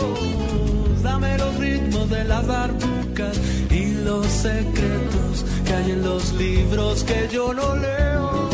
Contamíname, pero no con el humo que asfixia el aire. Ven, pero sí con tus ojos y con tus bailes. Ven, pero no con la rabia y los malos sueños. Ven, pero sí con los labios que anuncian besos. Contamíname, mézclate conmigo, que bajo mi rama tendrás abrigo. Contamíname, mézclate conmigo, que bajo mi rama tendrás abrigo.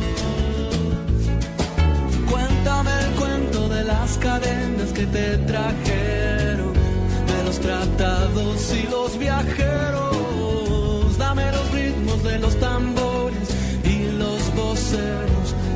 antiguo y del barrio nuevo. Camíname, pero no con el humo que asfixia el aire. Ven, pero sí con tus ojos y con tus bailes. Ven, pero no con la rabia y los malos sueños. Ven, pero sí con los labios que anuncian besos. Contamina.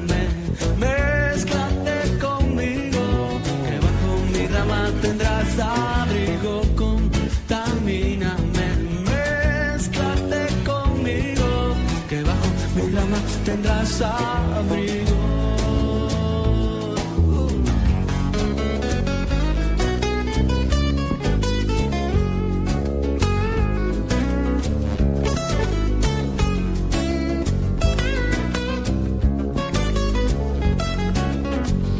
Luis Carlos, delicioso el buñuelo, gracias. Con mucho gusto. Me lo disfruté de principio a fin. Recuérdalo durante el próximo mes. Eso voy a hacer. Toca saborear, saborear. Buñuelo mundialista. Buñuelo mundialista. Ah, prepárese el viaje es largo, ¿no? ¿Usted va para Eh, Río? Yo voy para Río. Si partimos el grupo que parte esta noche, durante esta semana sigue eh, partiendo parte de- del grupo de Gol Caracol, Noticias y Blue Radio también. Hoy eh, partimos algunos eh, a las 10 de la noche, estamos llegando 6 de la mañana, hora de Río. Sí, duermen toda la Eh, noche rico. sí. No llegan tan matados. Sí, sí, no, no, es- no es tan matador. Y eh, otro grupo ya viaja mañana, el grupo de editores también. El 8 se va nuestro narrador de Blue Radio también, Carlos Morales.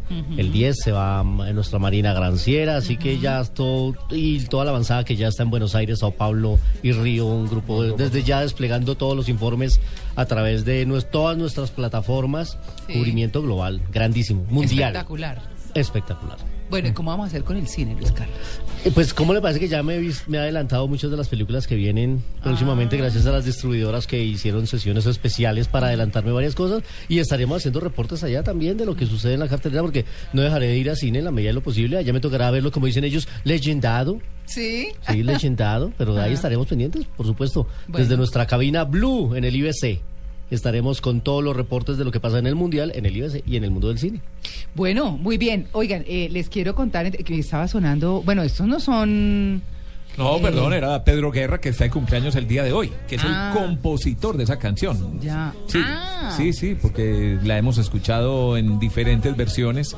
La En- que más me gusta es la de. La de Víctor Manuel y, Sí, Ana y Belén. Ana Belén, efectivamente. Pero eh, Pedro Manuel Guerra Mancito, que es un nombre muy mansito, nació en Guimar, Tenerife, el 2 de junio de 1966.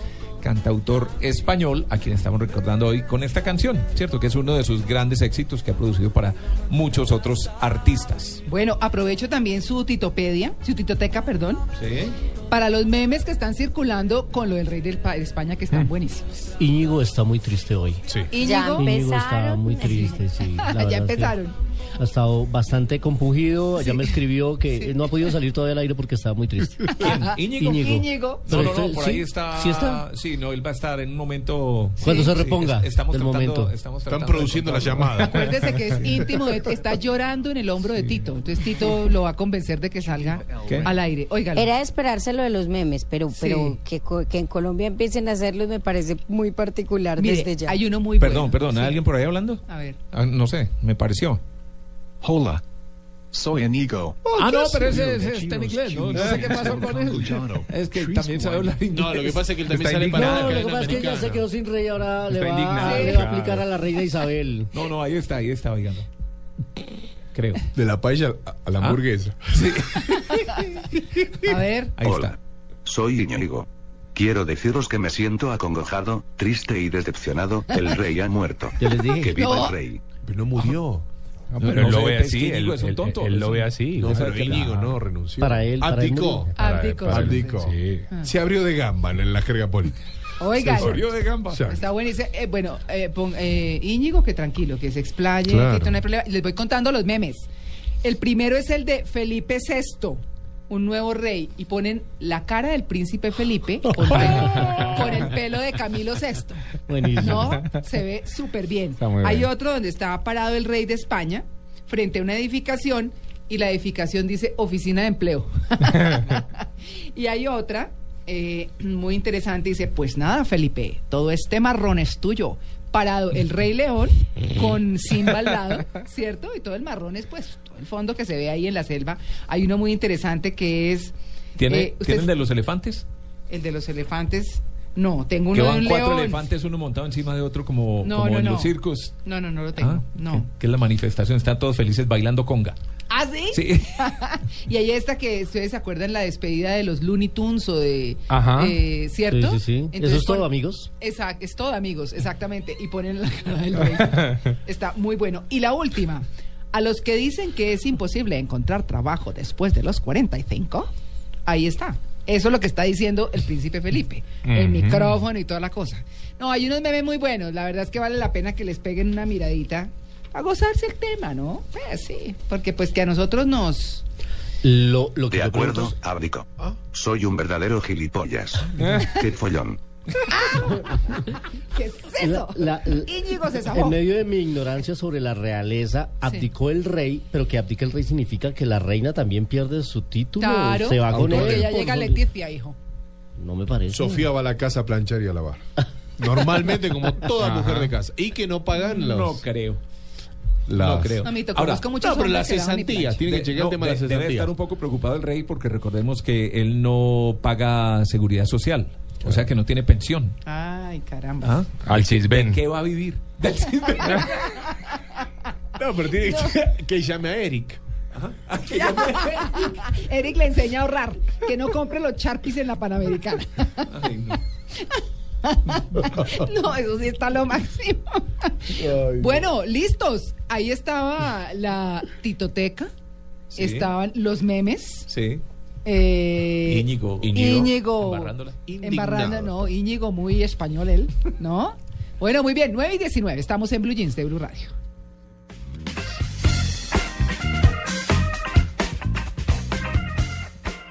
Artefacto. Cualquier obra diseñada para desempeñar una función específica. Pero ¿qué función específica se tuvo en cuenta al diseñar algo como el alargador del prepucio? ¿O algo tan común como las baterías o el control remoto?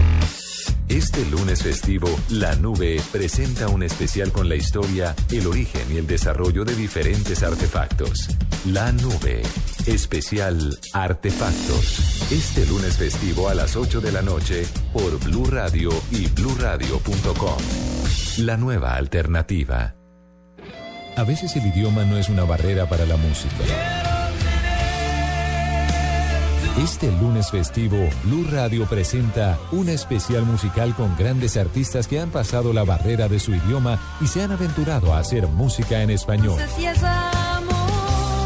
En escena, versión en español. En escena. Este lunes festivo desde las 2.30 de la tarde presentan Diana Medina, Tito López y W Bernal por Blue Radio y bluradio.com. La nueva alternativa. Un festivo no es un día normal. Entonces usted tampoco cree en el poliamor, como Gaby y como yo. Por eso presentamos el programa menos normal de la Un radio. poco predecible, ¿no? La pelea entre Alex y yo, pero yo creo Felipe que... Zuleta Juanita- invita a Flavia dos Santos, Amor es un sentimiento, tú sientes, pero tú sí haces sexo. Juanita Creme, Además, las mujeres nos enamoramos finalmente, nos englobamos. Alexandra Pumarejo, Yo no creo en el sexo sin amor. para su no tan normal conversación. Arrancamos bien ese programa. Tacones sobre la mesa. Este festivo hablando de Sexo con o sin amor. Sexo con o sin amor. tacones sobre la mesa. Y además el amor es un estado como momentáneo. Uno a Sí. veces, uno tiene a su esposo, pero a veces uno lo ama y, a veces, y otras veces lo quiere matar. Este festivo después de las noticias del mediodía por Blue Radio y bluradio.com. La nueva alternativa. En Blue Jeans, rueda la bola.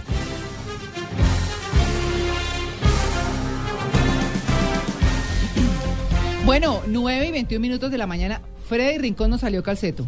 Ah, bueno. Sí. Pero lo recordamos con cariño. Sí, claro. no, No, no olvidaremos nunca El gol- golecito en Italia, golecito sí. en Italia. Sí, sí, sí, sí. Yo que grabé el gol con- frente Bueno. a Alemania. Pero también tenemos otro invitado que estaba muy es. programado y el muy cumplido está con nosotros, que es Víctor Hugo Aristizábal. Nada más ni nada menos. Es que uno cuando habla de El goleador. Aristigol. El ¿Mm? goleador, exacto. Por Goleador histórico del Atlético Nacional. Sí. Goleador histórico. Paisa, eh, maravilloso. Su retiro oficial fue el 12 de julio de 2008. Así que, pues bueno, los dejo, señores, ustedes expertos. Ven, saludemos a Víctor Hugo. Víctor Hugo, muy buenos días. Buenos días, eh, un saludo muy especial a ustedes, por supuesto a todos los oyentes y, y bueno, esperando como ustedes también el inicio de la Copa del Mundo. ¿Cómo está usted hoy, Víctor Hugo? ¿Bien? Muy bien, muy bien, descansando en este día de fiesta tan lindo que está haciendo aquí en Medellín. ¿Cómo está por allá en Bogotá? También está rico, ¿sabe? Yo pensé, eh, la verdad es que llovió de noche, pero amaneció como despejadito y está el climita que ni frío ni... Está rico, está rico, la verdad. Pero vamos a hablar del Mundial con usted, Víctor Hugo. A ver, Aristi, eh, sí lo conocemos todos, ¿no? Ah, Eso- yo sí iba a yo decir me tan confianzudo, Pero, pero por supuesto, porque es que nos dio tantas alegrías que es mi amigo. Así que, así usted no me conozca, Aristi, usted es mi amigo. Víctor Hugo, lamento su amigo. Soy más de amigo. Ay, María. Bueno, a ver, eh, Aristi, ¿usted dónde va a ver el mundial? Empecemos por ahí. ¿Lo va a ver en su casa? ¿Se va para Brasil? ¿Qué va a hacer? Bueno, eh, tengo la oportunidad, gracias a Dios, de, de- de ir a trabajar con Telemedellín, con un canal de acá eh, eh, regional, y vamos a ir para Río de Janeiro. Vamos a ir todo el mes Oh. allá y que a comentar el mundial desde allá. Envidia de la buena Aristizábala. ¿Cuándo se va? Nos vamos el 9 de junio hasta el 14 de julio. Bueno, Aristizábal, la primera pregunta obligada. ¿Cómo ve esta selección Colombia? A ver, eh, esta selección Colombia hizo un proceso muy bueno, eh, donde yo creo que la mayoría de jugadores que están en este momento han hecho el proceso de casi cuatro años, cuando empezó por allá con el profesor eh, Juan Darío Gómez. Y, eso y es muy bueno, porque cuando se lleva un proceso, eh, el equipo se complementa más. eh, yo creo que ha tenido mucha experiencia la mayoría de jugadores que están en Europa porque ha ayudado mucho. La cultura del fútbol europeo ayuda mucho al, al futbolista colombiano y, y eso hay que tenerlo en cuenta. Eh, debe mejorar algunas cositas Sí. y trabajarlas urgentemente antes de empezar el primer partido porque no, no te puede tapar el sol con las manos, ¿cierto? Y, y Colombia tiene algunas fallas, más que todo en la, en la zona de defensa. Exacto, Víctor Hugo. Exacto, vos sabés que muchos, muchos, eh, muchos jugadores, muchos periodistas hablaban sobre el orden que Peckerman les dio a esta selección colombiana y el otro día frente a Senegal, en, el, primer amistoso que se jugó allí en la Argentina, en San Lorenzo, se vio un Colombia desequilibrado en la parte, eh, la izquierda, ¿no? Defensa izquierda, donde iban y venían, donde ya parecía una autopista y Peckerman eso lo notó bastante. Yo pienso que Colombia ha tenido eh, desde los últimos partidos de las eliminatorias eh, una descompensación atrás en cuanto a la mitad y, y el ataque, porque Colombia tiene que ser un equipo más equilibrado. Y ha tenido esas fallas en la zona posterior y, y eso es de cuidado porque vamos a jugar con equipos muy potentes y muy rápidos que de pronto nos puede perjudicar. Bueno, eh, Aristizábal fue un jugador, eh, fue un delantero muy inteligente en el área, eh, sabía dónde ubicarse siempre, eh, buscaba muy bien y llenaba muy bien los espacios. Aristi, ¿hay alguno de los delanteros que tenemos hoy en la selección Colombia que se asemeje a lo que usted le ofrecía a la selección Colombia? ¿Usted encuentra en algunas similitudes? Bueno, siempre el jugador de fútbol va a tener características diferentes, ¿cierto? Eh, por más que jueguen en la misma posición. Eh, hoy Colombia tiene una calidad de delanteros muy buena, como siempre la ha tenido, ¿cierto? Eh, por allá desde la época que yo me que yo recuerdo de Willington Ortiz hacia acá, ha tenido muy buenos delanteros. Eh, hoy tenemos jugadores muy buenos, Carlos Vaca está haciendo un gran papel, yo creo que tiene un muy buen nivel, hay que aprovecharlo. Eh, Teófilo es un jugador que se, se, para muy bien en ataque, es inteligente para jugar. Eh, Jackson Martínez no, ha tenido la oportunidad porque es interesante. Entonces usted mira y, y Colombia tiene donde escoger para, para jugar en el ataque. Eh, yo pienso que hay que mejorar el- en la parte conjunto, porque uno no puede estar muy bien en medio campo en ataque y, y en defensa tener algunos fallos. Eh, Eso, eso se tiene que completar antes del primer partido. Víctor Hugo, espérenos un momentico, por favor, eh, a ver si mejoramos un poquito el sonido. Pero está chévere este análisis que ustedes están haciendo. Por supuesto. Además, eh, eh, es bueno hablar con Víctor Hugo eh, porque va a ir al Brasil y, como lo decía, él va a estar comentando con Telemedellín. Y Víctor Hugo Aristizal fue figura del fútbol brasileño. jugó con el. Sao Paulo, jugó con el Santos, Ah, con el. Coritiba. Eh, con el Vitoria, jugó en cinco equipos allá, fue goleador de, de sus Con el equipos Cruzeiro, también. donde con anotó el Cruzeiro 26 también. goles. Es, Así es que, considerado uno de los mejores jugadores extranjeros que ha pasado por, por esa institución en toda la historia. creo que a él lo marcó, eh, creo que le, le- le dejó una etiqueta malsana, un comentario que alguna vez un técnico hizo sobre él, que era el mejor jugador sin balón. Pacho y Maturana, eso, por y eso entonces... ¿Le dijeron eso? Pero él para defender su, su funcionalidad en la cancha claro. y cómo él arrastraba marcas, pero entonces la gente lo tomó mal y diciendo, pues entonces es un goleador sin yo. balón, ¿cómo así? como yo. Y, y Ah, no entendían el trabajo táctico que él hacía de, arra- de arrastre de marca, de sacar los defensas para abrirle espacio a otros delanteros Ah, y eso creo que la gente nunca lo entendió. Creo una frase muy inteligente como las de Maturana, pero que en su época En su los época no detractores entendía. de Aristizábal, que fue un gran goleador histórico, además, al lado del Tino Asprilla cuando empezó con Nacional. Fue una de las, de las parejas de ataque más y mortales que estuvo había. en dos ¿no? mundiales, además, ¿no? En el 94 y 98. Dos mundiales. Eh, Listo, Víctor Hugo, estamos de nuevo. Sí, hola. Entonces, ¿en qué íbamos? Eso, perfecto. Otra cosa, Aristizábal, eh, a ver, usted como goleador, ¿llevaría, y como delantero, ¿llevaría a Falcao en las condiciones en las que está o no? A ver, eh, eso siempre ha sido como la interrogación de todos los colombianos. A ver, yo tuve la, la misma lesión en las dos rodillas, Ujú. el ligamento cruzado. Y yo sé lo difícil que es la recuperación, Ajá. lo difícil que, que es estar bien. Si me preguntas de la parte de experiencia y de lo que yo tuve, yo diría que no, no Que no. podría jugar el Mundial.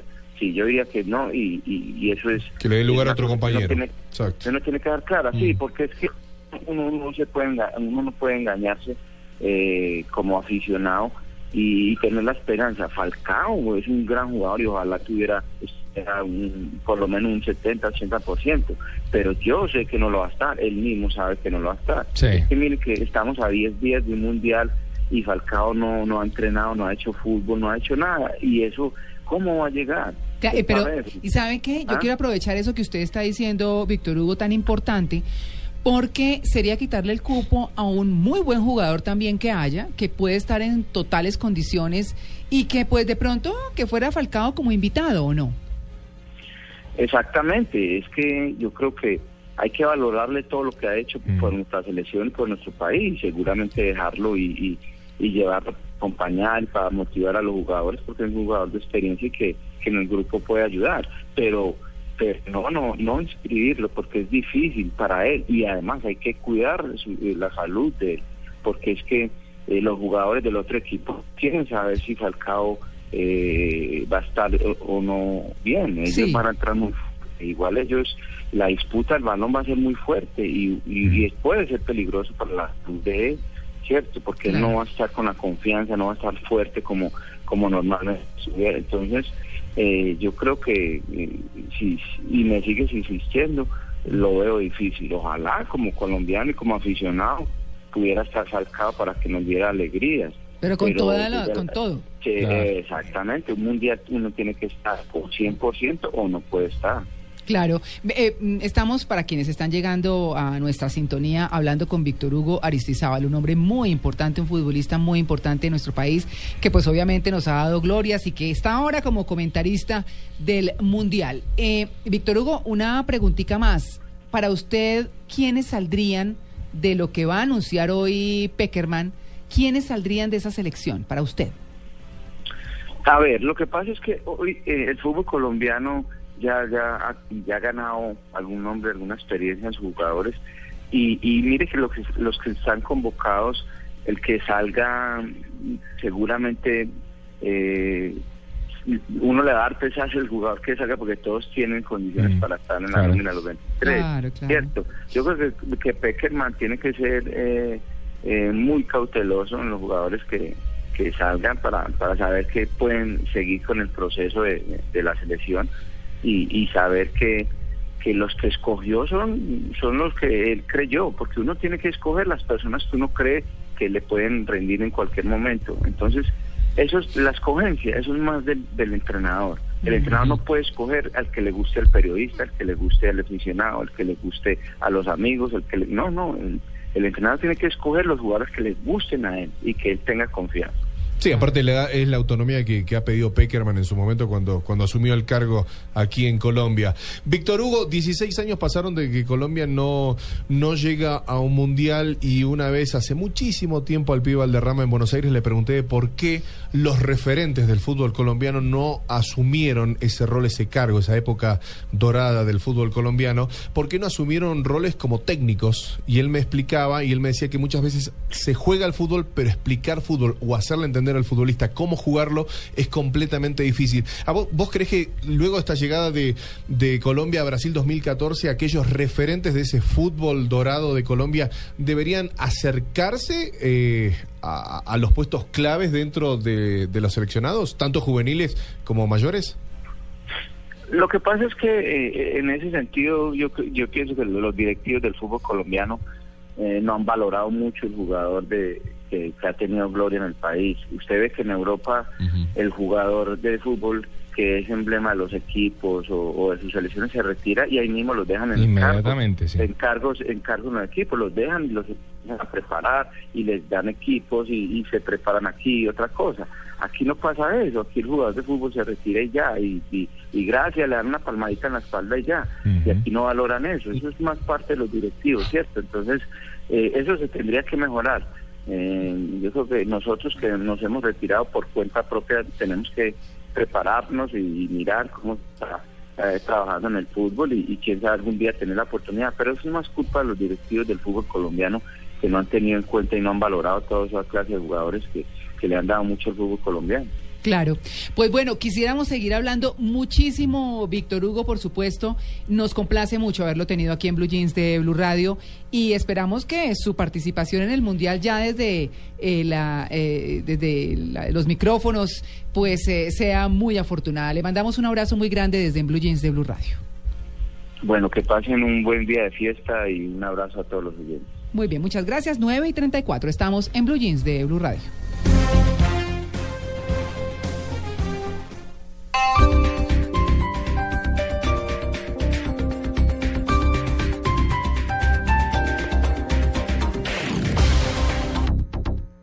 Plaza Imperial Centro Comercial te invita a vivir la Copa Mundial de la FIFA Brasil 2014. Acompáñanos desde el 12 de junio al 13 de julio y vive en pantalla gigante una experiencia mundialista apoyando nuestra selección y los mejores equipos del mundo. Plaza Imperial Centro Comercial, un mundo junto a ti. Avenida Ciudad de Cali con Avenida Suba. Te esperamos. A veces el idioma no es una barrera para la música. Este lunes festivo, Blue Radio presenta un especial musical con grandes artistas que han pasado la barrera de su idioma y se han aventurado a hacer música en español. En escena, versión en español. En escena. Este lunes festivo desde las 2.30 de la tarde presentan Diana Medina, Tito López y W Bernal por Blue Radio y bluradio.com. La nueva alternativa.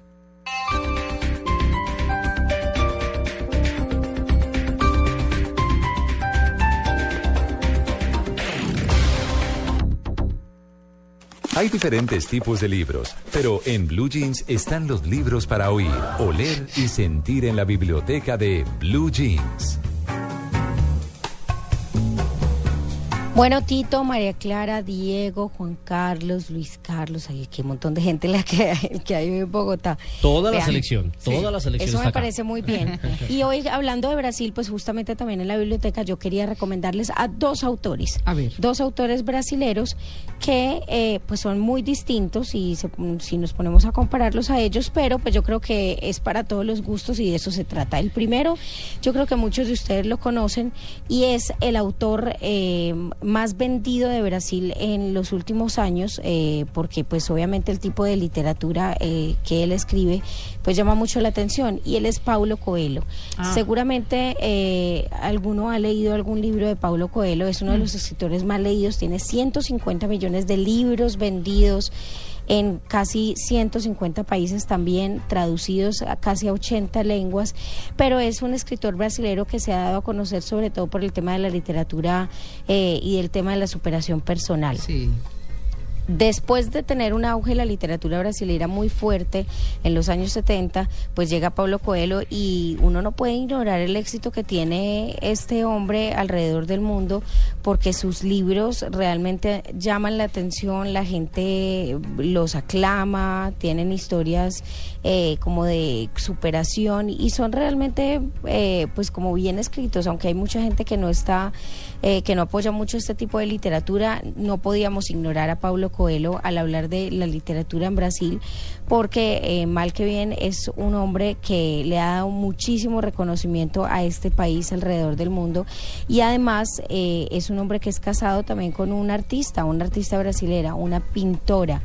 Entonces yo creo que está por lado y lado lleno de arte y bueno, es un autor que quería resaltar. Pero ya me voy a otra autora que ya sí es un poco diferente, muy, muy diferente a Pablo Coelho. Eh, ya murió, pero creería yo, y para mi gusto es la mejor autora brasilera eh, pues que he podido leer, se llama Clarice Lispector. No sé si alguno ha tenido la oportunidad no, yo no. de leerla a ella. Clarice Lispector eh, escribe, es una de las más importantes eh, del siglo XX y escribe eh, cuentos sobre todo, pero tiene un relato corto muy bonito, dejó un legado muy importante en las novelas y yo quería hacerle la recomendación justamente de varias novelas de ella.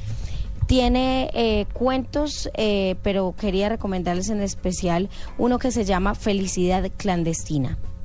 Esta mujer eh, pues murió en 1977, pero el legado es muy fuerte. Si ustedes leen los libros, es como si los hubiera escrito en esta época y es una de las autoras que más compartió con grandes autores del mundo eh, y de Latinoamérica. eh, entonces creería que es la que más influencia tiene dentro de Brasil y por fuera, mostrando la literatura brasileña. Además que el hecho de que escriba novelas y escriba cuentos, pues la hace muchísimo más importante. Entonces estos dos son mis recomendados. Paulo Coelho para el tipo de personas que les guste este tipo de literatura, de superación personal o cuentos que son un poco más fáciles de leer en su redacción. Y Clarice Lispector, sin ser difícil, de pronto es un poquito más densa, pero, pero tiene unos cuentos y unas novelas muy bonitas y es muy recomendada porque además de todo también tiene poemas, relatos cortos y es definitivamente de las autoras más importantes de Brasil en la historia de la literatura de este país.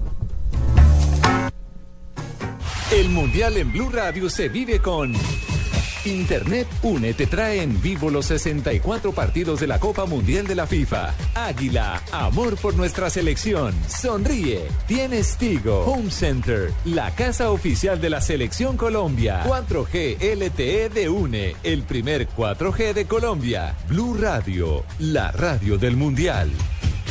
Vive el Mundial en Blue Radio con 4G LTE de Une, el primer 4G de Colombia. Historia de los mundiales. Brasil 1950. 200.000 personas desbordaron el Estadio Maracaná de Río de Janeiro para presenciar el desenlace de la cuarta Copa del Mundo. 200.000 almas que generaron un clima nunca antes visto para alentar a un equipo. Brasil.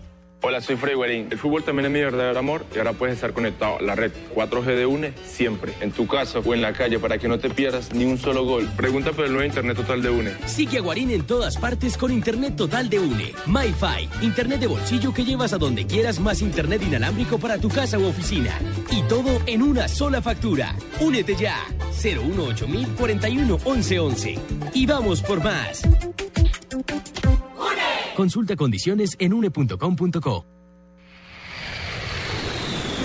En Blue Jeans, vámonos de paseo. ¿Os habéis dado cuenta de que no hemos ni siquiera mencionado a Nairo Quintana? ¿Os habéis olvidado de él tan pronto? Joder. Ahora bien. Quiero deciros que ante la abdicación de nuestro rey, de algo sí estoy seguro. La princesa Leticia follará esta noche como una reina. ¿Cómo fallará, fallará. Íñigo, Íñigo se puso a repetirlo de un meme. Ah, Pero, ¿cómo decís eso, Íñigo? necio, amigo de Tito. Eso no hay nada que hacer. Pero yo creo que el, que el ahora rey prefiere que ella como plebeya y no como reina. Yo creo. Yo también. Sí, mucha ¿Será? compostura. Sí. No, fallará, fallará, Ah, que estará a fallará. favor. dijo. Bueno, listo. Oye, ¿verdad? Pero no hemos hablado de Nairo. Nairo, No, chévere. es Ah, no, pues, cierto, que es ayer festejamos. No, No, no, no, es- va a ser el orgullo nacional Es. hasta que Colombia sea campeón de un mundial. de un mundial o del Tour de Francia. O Que del ya Tour- casi, que, que ya que va a ser otra vez No Nairo, cuarto. No, pero en Nairo no va a competir en el No, Tour. no, Va a no, hacer no la vuelta este. a España y ahí le haremos de nuevo fuerza a nuestro querido Pero el año entrante va para el Tour de El año Francia. sí va para el Tour. Fijito, bueno, vámonos de paseo. Eh, estamos, por supuesto, en época mundialista. ¿Solamente cuántos días, Luis Carlos, del mundial? Usted que lo tiene clarísimo. Estamos Diez. en este momento a 10 días. 10 días del mundial, qué maravilla. 10 Mm. días. Aunque parezca un detalle menor, el sitio de concentración de una selección nacional pues puede resultar fundamental en el desempeño de, de un seleccionado, por supuesto, para este 2014. La FIFA le presentó a los 32 equipos clasificados 83 opciones de sitio de concentración Ah, que sí. se escogieron entre casi 400 evaluadas y Colombia eh, va a estar allí muy cerquita a Sao Paulo en el Centro de Formación de Atletas Presidente Laudo Natel.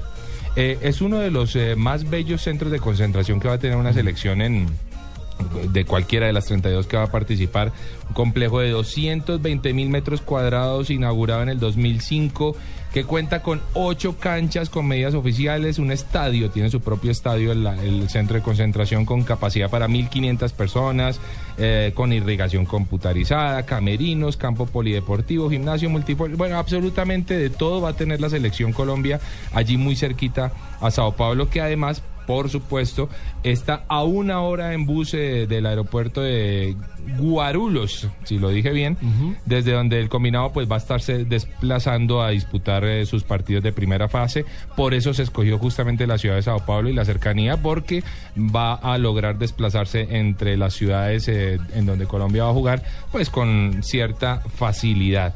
Y para recordar que Colombia va a jugar en Brasilia, a los que van a ir a Brasilia, por supuesto, a ver el Mundial, pero también a los que quieren disfrutar de otros atractivos. No se pierdan el Museo Memorial de los Pueblos Indígenas, eh, un museo que aparentemente muy bello, en donde se cuenta toda la historia de las tribus de, de Brasil, el lago Paranoá, que también se habla que se pueden hacer actividades de deporte acuático muy interesantes. Cuando vayan a Belo Horizonte, otra de las sedes de Colombia, pues el Belo parque... Uy, ya Luis Carlos, ¿cómo es? El Luis? Horizonte. Claro. Fútbol. Fútbol. Una de las sedes de, de- la primera sede para Colombia. ¿Cuál será la más bella de todas, Luisca? La que difícil, gane. difícil. Difícil. Colombia gane. le haremos esta. No, yo creo que eh, todas las ciudades se han preparado y todas tienen su atractivo. Cuyabá, Cuyabá. Brasilia, sin duda, Río. En Belo Horizonte, Luisca no va a dejar de ir al Parque Ecológico de Pampuyá o Pampulá. No sé, es- ¿Qué se puede hacer ahí? Ah, pues es, es, es un área verde gigantesca en una isla artificial con un lago bellísimo, eh, un, una tour ecológico maravilloso. Y en Cuiabá, pues el Parque Nacional de Chapada. Lo que pasa es que Brasil es un lugar verde, así que por supuesto sus atractivos turísticos, pues todos tienen que ver con la ecología y el turismo seguramente se va a desplazar, de- se va a desplazar mucho en ese sentido. Eh, Cuiabá, Belo Horizonte, Brasilia y Sao Paulo van a ser los lugares en donde Colombia por lo menos va a estar en esta primera fase de grupos esperando que nos vaya muy bien. Muy bien. Y si listo. avanza, llegará a Río. Y si avanza llega arriba a visitarlo a usted Luis Carlos. Ahí los esperaremos con los brazos No, va a avanzar, va a Allá va a avanzar. estar Blue. Octavos. A octavos va a avanzar. Pero Va a Blue, el, de, eh, Blue el pajarito de la película. Ah, ¿Cuál? Ah, No, a cuartos va a avanzar. Bueno, Hombre, pero sí. vea, vengan. Bueno, Ahora yo los invito a cine. Los invito a cine. muy bien.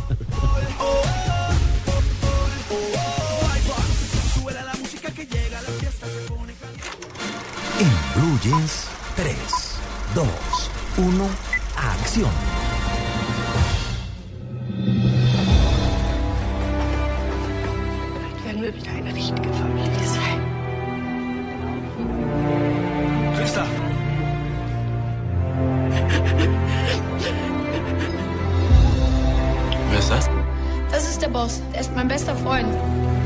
Pues hoy nos vinimos a hablar de películas sobre mundiales, ya que estamos hablando hoy del Mundial de Brasil 2014 y vamos a hablar de películas de mundiales que no se han hecho muchas, películas sobre fútbol sí, Sí. y recordamos Escape a la Victoria, Claro. recordamos la serie de Gol que hizo Gol. Adidas, Mm. que tenía un protagonista que jugaba en el Newcastle, después en el Real Madrid, eh, Pelé actuó en películas, documentales se han hecho muchos, el documental de que hizo Custurica sobre Maradona, Maradona, que es exacto. maravilloso, pero películas sobre el campeonato del mundo, la verdad muy pocas, pero una, esta que estábamos escuchando en el arranque de esta sección, es muy buena, se llama El Milagro de Berna, una película del 2003, una película alemana.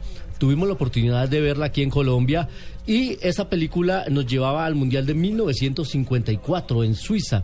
Una, una Alemania que venía aporreada de la guerra y que con una selección bastante modesta enfrentó, llegó, lo- logró llegar a la final y enfrentó a la Hungría, que era la superpoderosa selección Claro. de la época, con Puskas y demás, en eh, Berna, Suiza, y por eso se llama así la película El Milagro de Berna. Una- empezaron perdiendo ese partido 2-0 y lograron la remontada hasta ganar 3-2, una película que le sirvió al nacionalismo alemán para eh, revitalizar eh, su ideología del mundo y, vol- y convertirse en lo que es hoy Alemania. La verdad es que una película muy bien recreada, muy bien hecha y que para mi gusto es de las mejores películas de fútbol que he visto. Muy los escenarios, los vestuarios, las pelotas con las que jugaron los partidos está muy bien recreada. El Milagro de Berna se consigue en video y nuestra siguiente película es de dos años después, del 2005, El juego de sus vidas. You want to know why soccer is the world's greatest sport? Because all you need is a ball and an open space. You don't have to be big or strong. It's the most democratic of all sports. Esta película se llama El juego de sus vidas y nos narra cómo una bastante novel y amateur selección de los Estados Unidos fue invitada al Mundial de 1950 en Brasil. Tuvo dos derrotas esta selección en, en- en su fase de grupos, pero tuvo una victoria y fue su partido más importante porque le ganaron sorpresivamente a Inglaterra. Y esta película justamente lo que nos narra es ese partido y cómo se prepararon, cómo los invitaron, cómo llegan y cómo para ellos el gran suceso fue haberle ganado a, a esta selección Inglaterra. de Inglaterra en ese Mundial de 1950. Actúan en esta película Gerard Butler, el hombre de 300, actor muy famoso. También el, director técnico es eh, eh, Patrick Stewart, que lo vemos por estos días eh, como el profesor X en los X-Men. Así que tenía un reparto grande esta película, El juego de sus vidas. Y nuestro tercer recomendado de cine mundialista es una película que se acaba de estrenar en el Festival de Cine de Cannes. 35 milímetros en Blue Jeans. Our sport has a bright future ahead. Every day, around the world, new federations spring up. will be the Fédération Internationale de Football Association. FIFA. Se acaba de presentar en el festival con el patrocinio además de la FIFA una producción de 23 millones de euros y se llama United Passions, Pasiones Unidas, y nos narra cómo nació la FIFA y cómo hicieron el primer campeonato del mundo en Uruguay. Están en esta película Gerard Depardieu. Ah, sí, que hace el ¿haciendo de papel qué? de Jules Rimet, Ah. a, eh, de- a quien le de- o de quien tomaron el nombre para La eh, para la primer copa a la que se llevó Brasil después de 1970, después de haber ganado tres mundiales. Está Sam Neill. Eh, ah, el nombre quizás no le dice mucho, pero si les digo que era el profesor de Jurassic Park, Claro. el protagonista de Jurassic Park, Claro. Sam Neill, y está Tim Roth como Seth Blatter, que también aparece en esta película, eh, y nos narra cómo ha nacido y cómo ha surgido esta Federación Internacional de Fútbol Asociado, que tiene más miembros que incluso la ONU. Opa. Así que se acaba de presentar, le ha ido muy bien, tuvo buenos comentarios y qué bueno que, que las distribuidoras independientes eh, la trajeran a nuestro país por estos días de fútbol. buenísimo. Porque además las escenas que nos muestran de ese primer mundial en Uruguay están muy bien hechas, muy bien Sí. recreadas, es muy bonito el Estadio Centenario y la verdad vale la pena estas películas mundialistas hoy aquí en 3, 2, 1 acción porque ya estamos en modo mundial. Claro. Blue Radio en modo mundial. Listo. Luis Carlos, no se va a ir todavía. Ni más faltaba, pero antes de despedirme, déjeme decirle que a propósito de, de- de, eh, ya que estamos hablando de Europa, arrancó en Bogotá un festival de cine italiano. Qué Ah, bueno sí. porque hemos tenido festival de cine francés, hemos tenido Eurocine, pero arrancó festival de cine italiano, estará el 5 hasta, en Bogo- hasta el 5 en Bogotá, después va a estar en Barranquilla, en Medellín y en Cali, así que una muy buena oportunidad para ver cine, que además recuerden que este año se ganaron el premio Oscar con La Grande Belleza, así que están muy de moda los italianos. Sí, señor. Like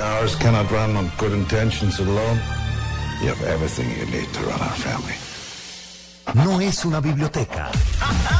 No es Wikipedia. Es la Titopedia. En Blue Jeans de Blue Radio, la Titopedia. Bueno, eh, hoy Titopedia, digamos que regresa a sus eh, raíces originales. Ajá. Sí, no, hoy no hay concurso.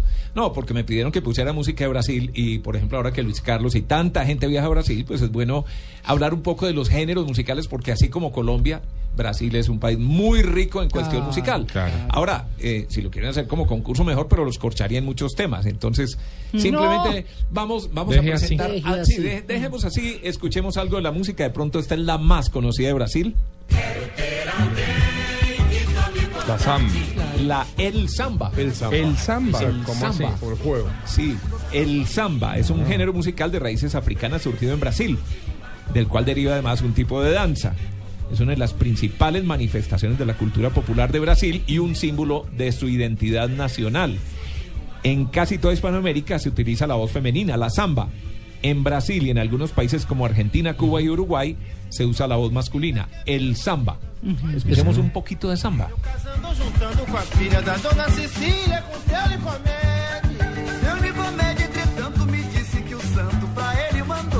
Mandou. Báilense eso, ¿yo? A cruzadita de pies y eso. Pero si oye uno esa música, inmediatamente No, se, total. se- se transporta a Brasil. Sí. Eh, indudablemente la más representativa. Ahora, lo que vamos a oír ahora le recuerda a uno un poco a, a- a Roberto Carlos, a ¿cómo se llamaba el otro? Man- eh, César Augusto, Manuel Augusto. Escuchemos esta música, se llama Brega. Garçom, aqui nessa mesa de bar, você já cansou de escutar? Esa es anterior a la de plancha, ¿oyó? Pero ahí va entendiendo uno, ahí va Claro. entendiendo uno, ¿cierto? Porque hay canciones de Roberto Carlos que tienen este, Claro. mismo, este Sí, mismo ritmo, claro. ¿cierto? Que es la brega, un género musical popular brasileño. El término originalmente considerado de carácter peyorativo y discriminatorio fue siendo incorporado y asumido, perdiendo gradualmente con el tiempo este significado. Pero esa es la brega que le ha servido a cantantes como los que mencioné anteriormente y muchos otros. Escuchemos un poco de la brega.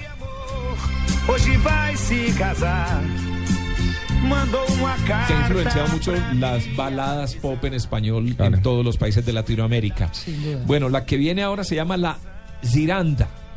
Ziranda, no sé cómo se pronuncia, no sé si Luis Carlos lo pronuncia mucho ¿Y mejor él que yo. que con Z o qué? Con C. Ah, con C. Escuchemos la Ziranda. Esta ciranda feiticeira. Está rumberita otra vez, está como un carnaval Para el auto. En la marcación de la zabumba, los ciranderos pisan fuerte con el pie izquierdo al frente, en un movimiento hacia la derecha de la ronda de ciranda. Los bailarines dando un pa- dos pasos para atrás. Hablo yo como que supiera de baile, ¿no? Sí, profe. Las coreo- eh, coreografías cuando las hay son individuales, no son en grupos, sino hay ciranderos que bailan esta música. La ciranda, escuchemos. Mucha percusión, ¿no? Sí, mucho. Mucho carnaval. Sí. Sí. Mucho África. Suelen ser melodías simples, normalmente con estribillo para facilitar el acompañamiento y la entonación del maestro cirandero. Bueno, esta sí la conocemos todos, fue muy popular en todo el mundo. Ahí está la bossa nova. Se você disser No, que eu já Preciosa. No, y Luis Carlos Canto está al ahí oído. tomando un café. Canto a lo de Gilberto café. No, mi hijo. No, pero en el café. En los inicios, bossa nova se usó para designar una nueva manera de cantar y tocar el samba y vino a ser una reformulación estética dentro del moderno samba urbano carioca, además con mezcla de jazz, ¿no? Que era un poco la onda que andaba a finales de los 50 y principios de los 60, cómo llevar las músicas populares folclóricas a géneros que fueran más universales. Ajá. Sí, entonces ahí está el bossa nova, que es un modismo para definir cualquier cosa nueva o estilo nuevo. Eso lo usaba la gente en la calle, como como decir es algo chévere, algo novedoso. Decían es bossa nova y ese nombre lo llevaron a la música. Y esta, esta música tiene una particularidad. Yo no sé cómo es el tema, pero em, di- eh, mi esposo dice que tiene muchas entrenotas, o es decir, como, como no es la nota precisa No, de siempre, hecho, sino- esta- es muy difícil. Esta canción se llama Desafinado. Claro. Porque la canción es desafinada musicalmente en todo el tiempo, pero es una música muy linda y uno no, no dice, oigan, ¿qué tal en desafinado? Claro, y es parte de la característica porque pasan de una nota normal a una, pues como dice usted, desafina, es que no me acuerdo cómo se llama, si Douglas me sopla, pero, pero, pero tiene esa característica y eso la hace muy difícil porque además las notas las tienen que interpretar es igual. A contratiempos. Tal vez. Sí. Un desorden muy organizadito. a ver si Muy me bonito. está- a ver si me está oyendo y me sopla. Bueno, y del bossa nova pasamos al choro, que en portugués quiere decir lloro o llanto, Ujú. ¿cierto? La llorada. Esto popularmente se llama choriño, un género musical, una música popular e instrumental brasileña. Tiene más de 130 años de existencia. Que uno le suena a Brasil de todas maneras, Sí. pero si se dan cuenta, sí es distinto a lo otro que hemos estado oyendo. Escuchemos un poco de choro. Meu fubá, meu fubá, saltando de lá para cá. Tico-tico. ¿Sí sabe cuál es esta? Alegría. El chico la, chico, la, la, la, claro. la, la, la, la, la. Sí. Gilberto Gil. Sí, digamos el chico Ay, chico. chévere. No, la riqueza musical es. Chico chico de, de, de Fobó, creo que se llama. De fubá No sé si se acuerda, esta canción la hizo famosa Walt Disney con el famoso Joe Carioca. Sí. ¿Cierto, eh, Luis Yo, Carlos? Carioca, sí. ¿Se acuerda? Sí, sí, sí, sí, sí, yo Carioca. En, en- en las películas.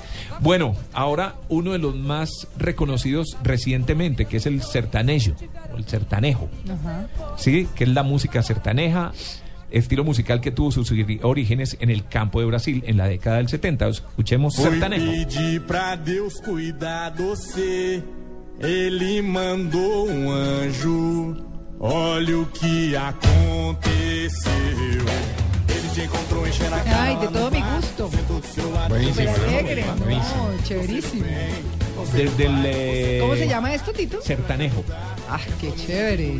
Sí, la mayoría de los intérpretes consisten en dúos conformados casi siempre por hermanos. Mm. Sí, son hermanos que se dedican a, a- a- a cantar este tipo de música. Eh, por lo general uno actúa y el otro hace de vocalista. Los hombres tradicionalmente dominan este género, aunque han salido algunas mujeres haciendo sertanejo. Pero oiga cómo suena de bueno, además está muy difundido desde los años 90, tanto que los Grammy ya crearon una categoría de sertanejo. ¿Ah, sí? Sí, Ah, qué bien. ahí está.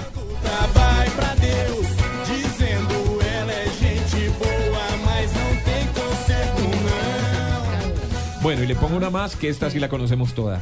La Escuche. lambadita. Claro. No, no, no, no, es lo Buenísimo. máximo. Eso sí me lleva a mí en el tiempo y al lugar y todo. Eso me pasa. Depende del lado de la fila, donde uno esté ubicado. No, porque se, se bailan en fila también en la playa. No, pero eso es en parejita. Uy, no, no, no, Parejita. lo máximo. Se baila hasta, pareja, hasta ocho. Sí. Con Bastante sensual, medio Este está perreada. pensando entre No, sí, van de ocho, sí, no, no, sí, en sí, sí. piensa en el perreo y la No, no, no, se baila de muchas personas. Bueno, de hecho es un perreo, pero de frente. Claro. Sí, de hecho sí. ¿Sí claro, no? claro. Un perreo casi que de frente. Sí. Claro, a Diego le tocó la versión trencito y creo que no salió bien No. No le fue bien. Con No el macancán atrás. Me tocó vagón 2. Y no puedo dejar de hablar de la música de Brasil. en el intermedio, qué horror. Atrás estaba Matumbo. El que lleva la, mejor, la peor parte. Matumbo venía. En la avenida Vinicius de Moravia, en Río de Janeiro. Dios mío. No, los dejo con la última, que esta sí es un poco más oscura, que es el famoso. El forró. Ahí está, que es un género musical, danza brasileña, orígenes en África y Europa, muy popular en Brasil en ciudades como Caruaru y Campiña Grande, donde es símbolo de la fiesta de San Juan. Bueno, Ahí está el forró, riqueza musical grandísima en Brasil. a ver un poquitico.